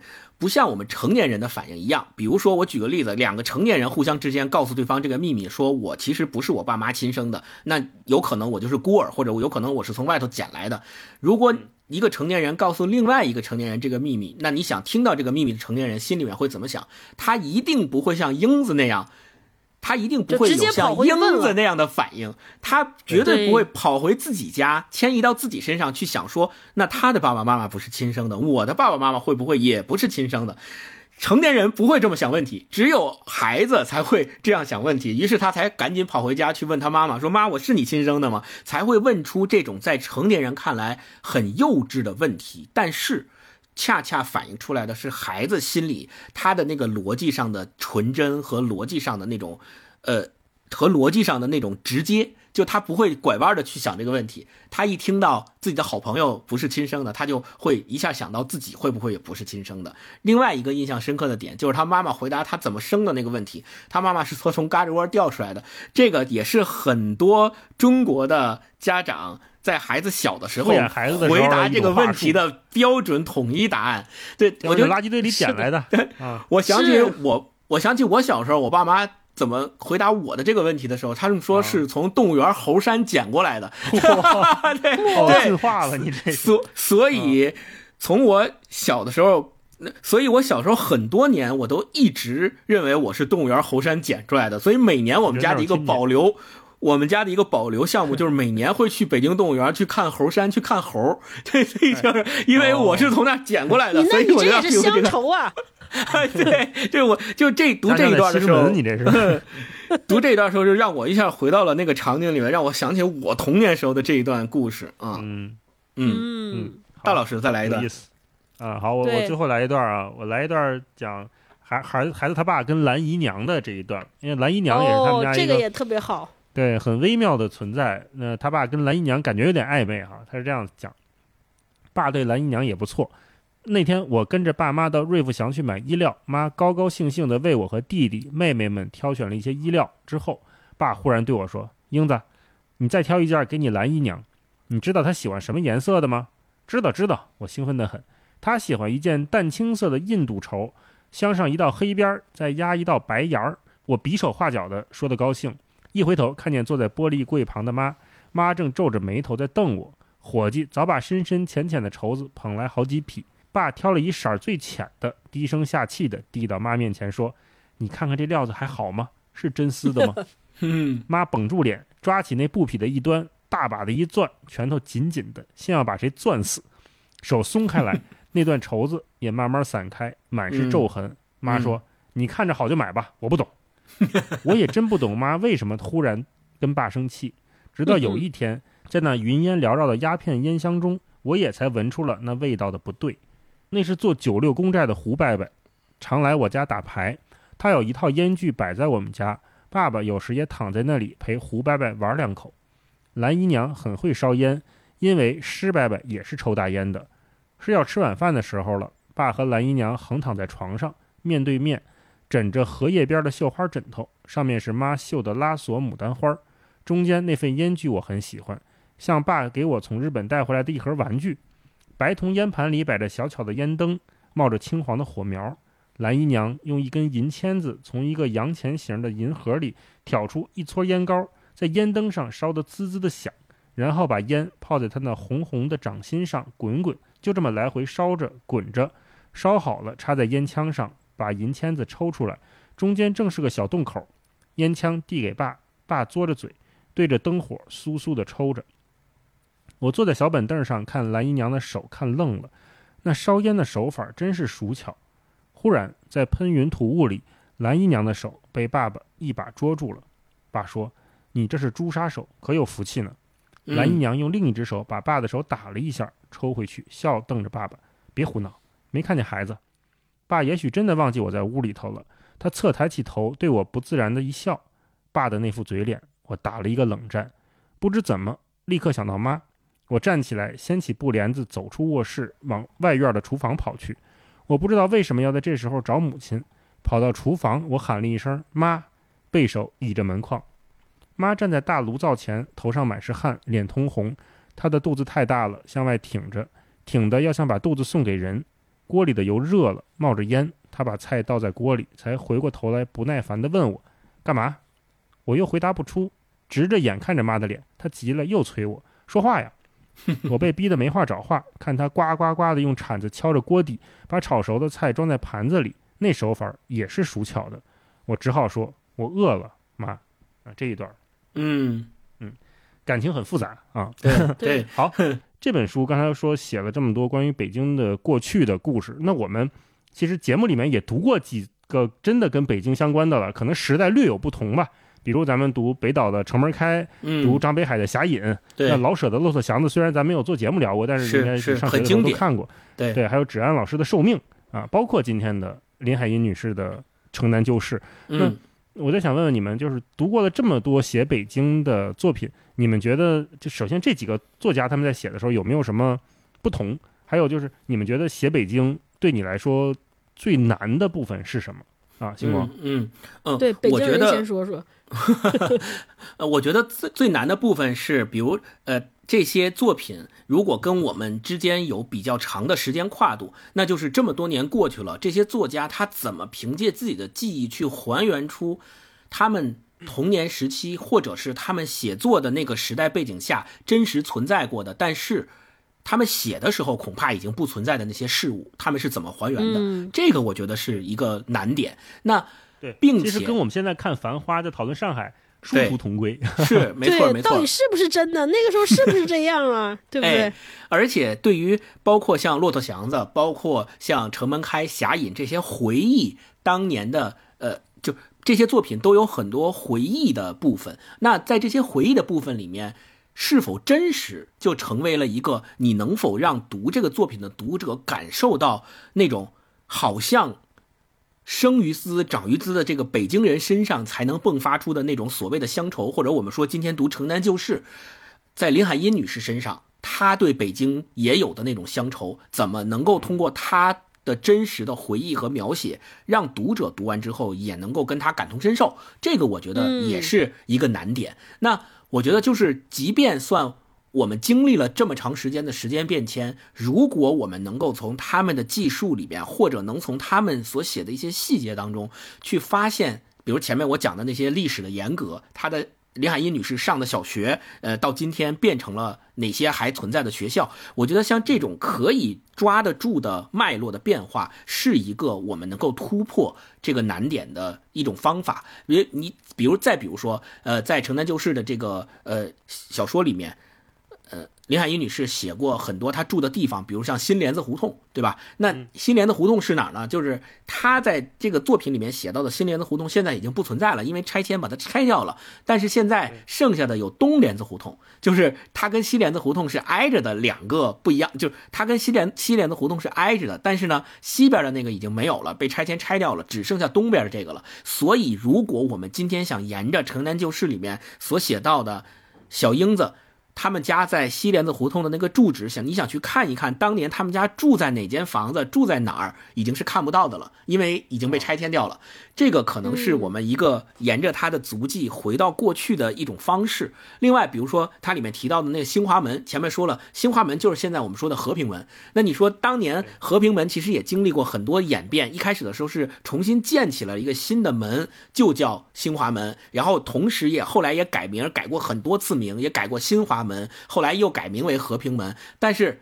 解放之后又把和平门拆掉了，但是这个地名保留下来了，就现在没有这个门了，但是地名还在，也包括这种历史的这种变化，我们能够从当中去发现很多这种轨迹，我们能够发现很多真实感的存在。我们知道，呃，林海音女士在《城南旧事》里面所写的这些地名，所回忆起来的这些位置、这些人、这些事、这些物，它不是虚构的。它是真实曾经存在过的，虽然它名字可能不叫我们今天的名字了，但是它是有历史原型在的。我们可以从中确立起这个真实，我觉得是可以能够某种程度上打破我刚才说的那个难点的一个方法。那呃，另外就是我觉得跟呃，比如说老舍先生的《骆驼祥子》呃去做一个比较，我自己的感受是因为老舍先生是奇人。就他是最正宗、最地道的那种北京人。咱们说老北京人，就是旗人嘛，提笼架鸟的那种旗人。当然了，因为他出生的那个年代已经失去了那种提笼架鸟的那个社会环境了，旗人都已经没落了。而且他出生在一个本身就是一个没落旗人的家族。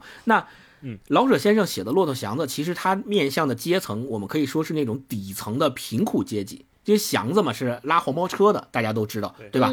那。呃，但是我们看跟林海音女士写的《城南旧事》的阶级就不一样，因为林海音女士她尤其是英子小的时候，在她童年时期，她的家庭最起码是中产阶级家庭，她可以雇这个佣人帮他们家去帮工嘛，对吧？而且她的这个家庭生活应该说。比祥子那是高到不知道哪里去了，应该是比他好很多倍，所以他的写作的阶级是不同的。那我们可以从老舍先生的《骆驼祥子》去窥探底层人民的生活方式是一种什么样的，是是是一个什么样子。那我们从《城南旧事》里面可以去窥探，说中产阶级像小英子这样的家庭当时的生活是一个什么样子，这是一种不同。相对是比较富裕了。对，但是相同的一点就是，我觉得。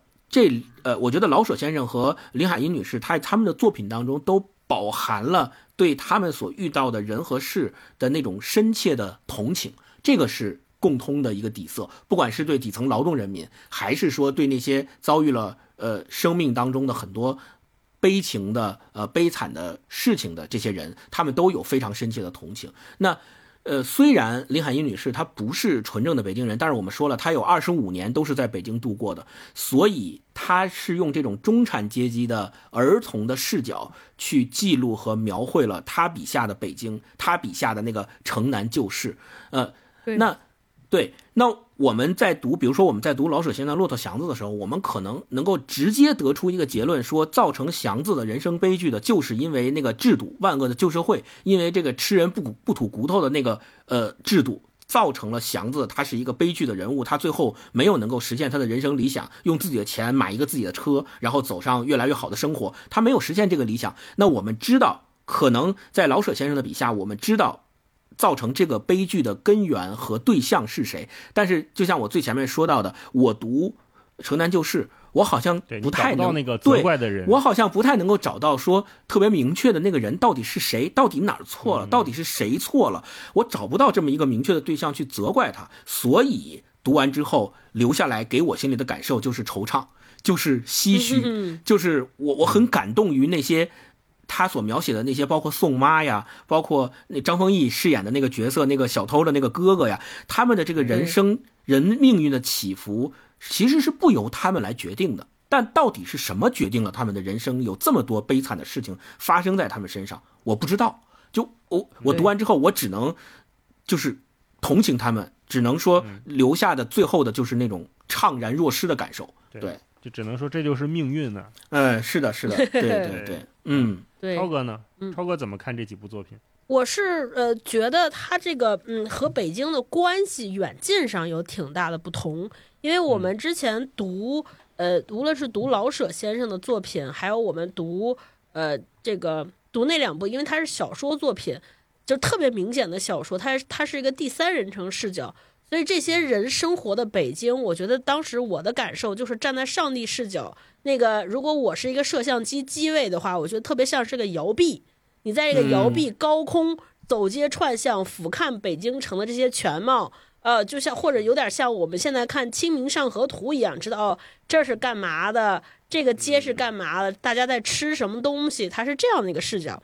那这次看《城南旧事》，因为它的第一人称。它的这个主人公是个呃是小英子，是第一人称视角，所以他和北京的那个关系，我觉得就是我的那个视角就是在他身上，就像在他身上架了一个 GoPro，所以我在这个这个街上看到发生的一切，感觉是我特别身临其境，我好像跟这个北京城发生了特别近的关系，好像我就是他本人，所以那个感觉就特别亲近，那个感受是这样的，然后。他和我们当时这本书和我们读过的《城门开》，因为都是回忆回忆性质的，嗯呃呃，《城门开》是一个城，就是一个游子在海外待了很多年的游子回到家乡回忆童年，和林海音回忆童年，他其实写作那个背景上是有一点点相近的，都是怀着乡愁去看北京，但是你。但是就是因为我们前面说的，一个是接入了儿童的视角，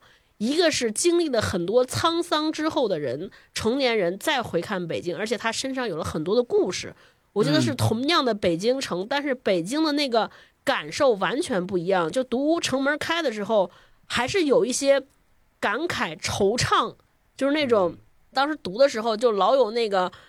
脑海中那个背景音就是这个费翔唱的那个《故乡的云》，归来吧，归来游，就是一个游子出走半生回来，发现家乡变了样，站在那儿按图索骥，通过寻找北京城来寻找儿时的记忆，是这样的。但是林海音这个完全就是一个蹦蹦跳跳的小姑娘，我的记忆非常鲜活，她没有那个现在和过去的比照，我觉得这个读起来情感上面是不一样的。一个是内心中有点非常的悲凉，然后有一点再也回不去的那种萧瑟感。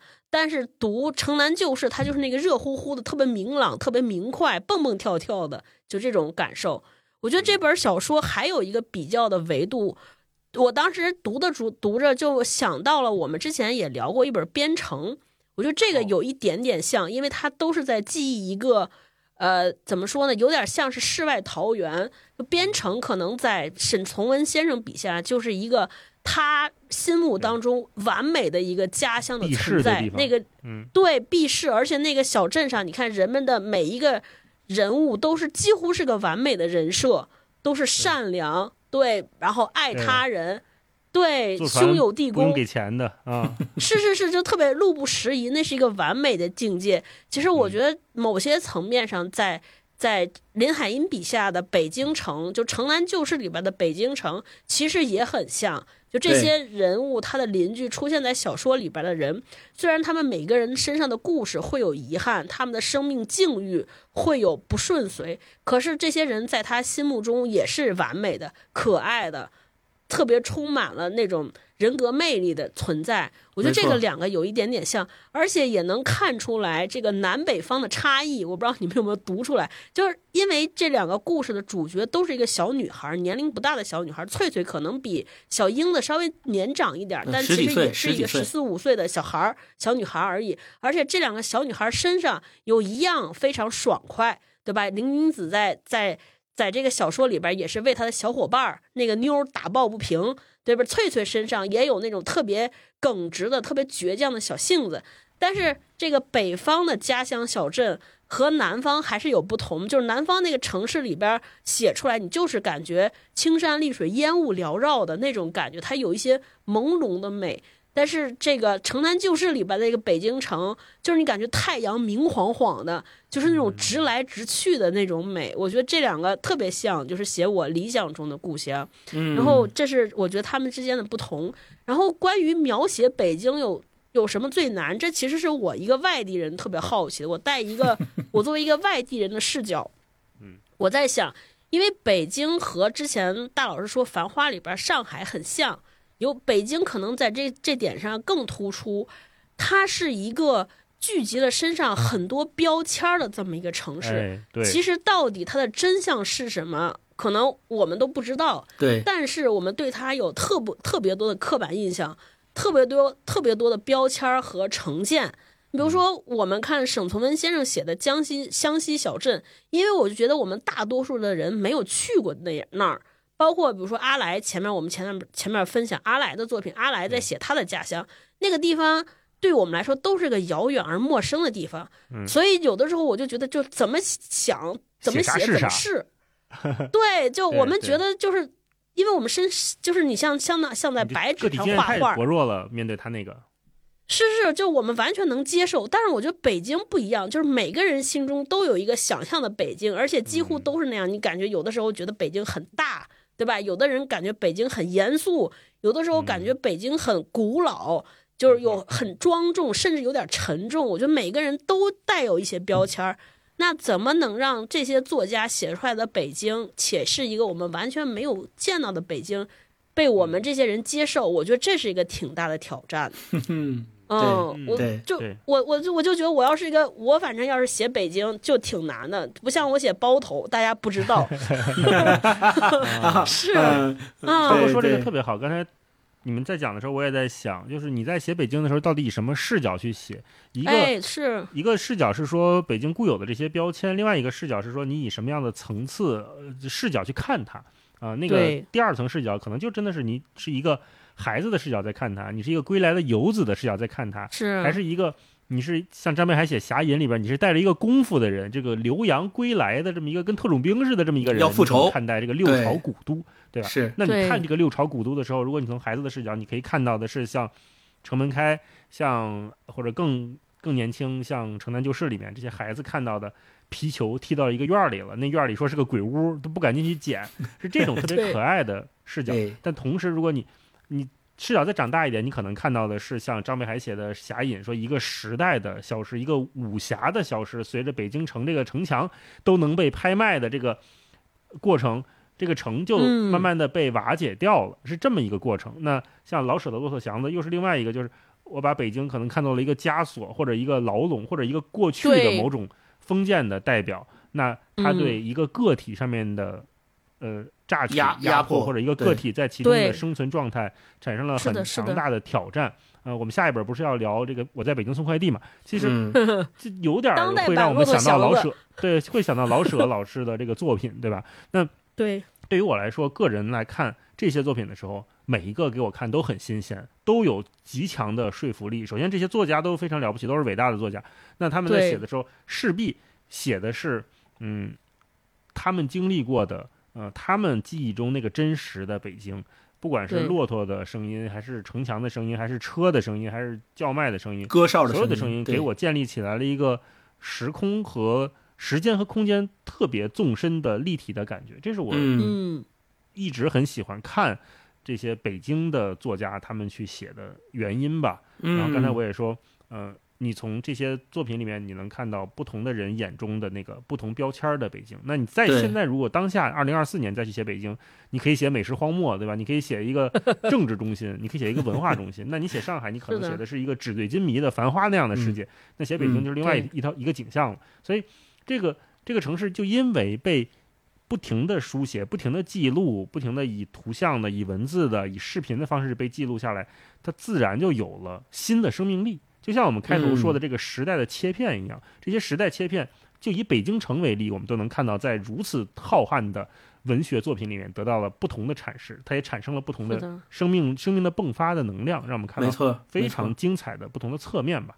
所以你看，林海音在这个序言里面说的那句话，说让我对自己说，把他们写下来吧，让实际的童年过去，心灵的童年永存下来。那他，用城南旧事存下来的，就是他心灵里边的那个童年的北京。那刚才我们说了很多这个对北京的记录、描写、离愁、变化，最后我想落到“变化”这个词上面，咱们再一起嗯聊一聊，因为咱们这期节目是跟小米手机赞助播出的嘛，啊，对感谢小米手机对我们的支持哈。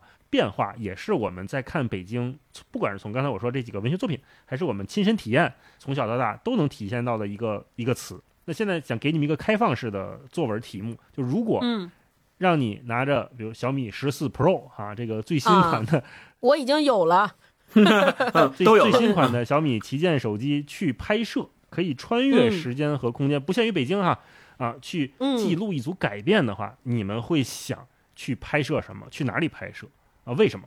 嗯超哥，哦，我就这个问题啊，我还采访一下我身边的朋友。我这两天不是在成都嘛，因为我一开啊始死活想不起来说什么，汲取了一些大家的灵感，就我就给大家说几个说几个答案，就大家感受一下。有一个答案特别逗，鲸鱼赫兹的郭爱梅老师说，他如果有这个机会，他特别想回去拍皇帝。就是跟宫廷合影，就是那种自 拍，你知道吗？就是别人正上朝呢，他站在前面来一张照片对，他说我这个呀，拍完发在朋友圈里能炸，能炸圈儿。然后，但是这个答案被我们否定了，说你这个去横店也行。哦，陈建斌老师也行。对对，说你这个，嗯，这个答案就被我们群体否决了。还有一个属于鸡贼派，说我这要我有这机会。我就得回去拍那个双色球的开奖号码，就我能穿进去再穿回来。对，开奖数额最大的那一期，我把那个拍完，然后回来我买这彩票。高总说了一个我还挺喜欢的，他说他特别想回到他小时候。因因为我们就八五后，他说我会发现我们小时候其实没有这些生活照片儿。就我我反正我们家是没有，哦就是因为相机很少，对，咱们小时候去拍照，你会发现只能去影楼，啊而且是穿那，样的衣，对，要不然就是小时候你参加文艺晚会，就反正什么文化队儿，对对，在就反正是就其实是像林英，就是我们看《城南旧事》里边描述的这段时光，就是五岁到十二岁，反正我在这个生活段之间是很少有照片留下的，就是那种生活照，所以我其实也想不想不明白我我那个时候到底是啥样，我们家人是啥样。所以我在想说，我要是有这手机，我就特别想回到我这个年龄段，我看看我自个儿每天都在干嘛呢？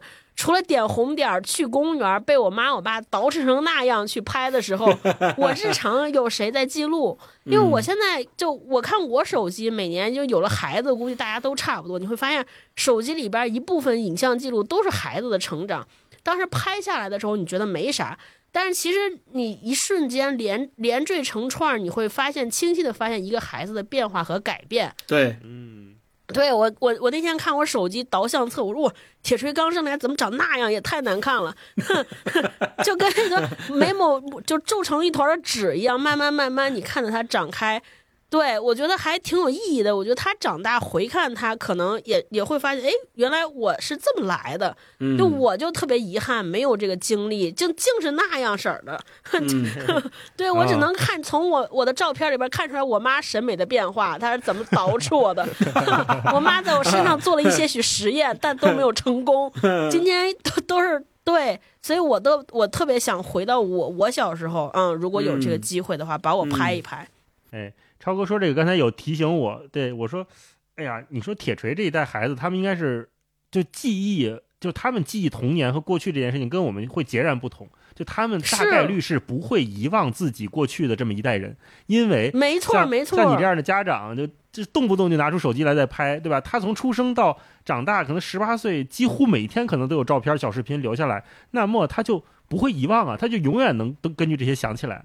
嗯，是是是，而且你想，他们长大之后就开始也也自己有自己的手机，所以他们的自还能记录自己的每一个瞬间，自拍也好，包括记录视频也好，发朋友圈也好，有一堆有一堆人，还有他自己，还有一堆工具来帮他真切的记录发生了什么。对，所以我在想，他们可能写回忆录有点费劲，就没法写城南旧事了。就是你说面对这么一个 完全真实的过去的记录，几乎每天都有的，那会不会让他们在回回想，就是过去回忆的时候，少了那个滤镜，少了那个美好？对我这就是想探讨的问题，嗯就可能他们以后就我在想上是不是不好写了，只能大家就做一个电子相册，说你看我那是这样的，啊，对，嗯是是是，对，星光想刚刚超哥想拍啥？呃，刚刚超哥说的那段就提醒我一个，就提醒我，让我想起来之前我们确实是因为这个技术上的不够先进，导致以前我们拍照的时候都特别的小心翼翼，因为成本高嘛。我记得当时用那个柯达的胶卷胶是三三十六张一卷儿，所以每一次出去拍的时候，你都得特别特别小心，说我千万别把这张拍还能挤两呲了张。出来。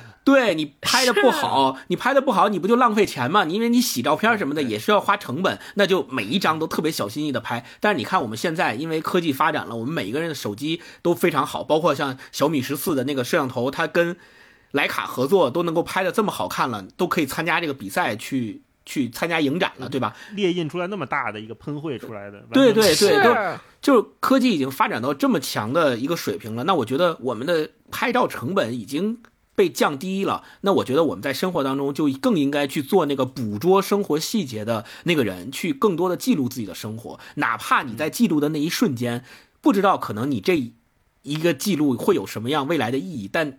也许接下来在半年一年之后，你回顾的时候，对你才会发现这张照片在你的时间流，在你的生活当中充当了一个什么样重要的记录的位置啊。那我如果嗯呃可以穿越时间的话，我跟超哥差不多，呃，我我跟勾总差不多，我也会回到过去，回到我的童年，我会特别拍一个什么样的家庭场景呢？就是大年三十儿我们家人相聚在一起吃年夜饭的场景，因为哦，对，因为随着孩子，就是我们这一代孩子的年龄的成长，肉眼可见的越来越往后的这个年三十儿的家庭聚餐的年夜饭的机会是越来越少了，而且随着老人的渐渐离世，很多时候我们根本都聚不起来，而且也没有那个，因为对对。有老人在，这个家才在，大家才能够有这个由头，每年年三十儿回到家去做。去吃这个所谓的家里面的年夜饭，但如果老人都不在了，这个年夜饭也就失去了它的那个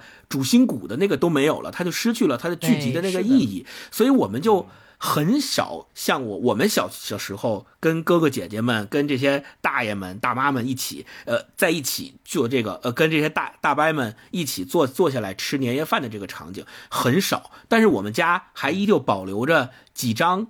那个时候过年的年夜饭的场景，我就能在那里面有那些，还会有那个滤镜的感受，就是它有那个蒸汽蒸腾的，对，大家在一个大桌子上围绕一个大小孩儿可能坐小桌子，我们小孩都坐小的，大人坐大桌子，然后奶奶呀，然后这些这些我妈妈呀什么的，就做了一大桌子饭，然后大家在一起热热闹闹的吃饭，吃完饭看春晚，就这种场景已经很多年没有出现过了，所以我还是很怀念的。那如果有这个机会你，的回忆录里。就如果有这个机会，我肯定会回到那个场景，再去感受，再去记录的。对，是的，嗯。多拍点儿。你们俩说这个场景啊，我都想过，但是我之前在节目里聊过，我就想说换一个，我要拍一组圣地巡礼啊，我要拿着小米十四 Pro 拍一组圣地巡，但是我这个圣地巡礼跟咱们平时看的那个不一样，这次不是能穿越时间和空间吗？我就要去嗯，几个我特别喜欢的废墟里面。哦，一组照片是放现在它它的样子，二零二三年、二零二四年它这个废弃了的样子。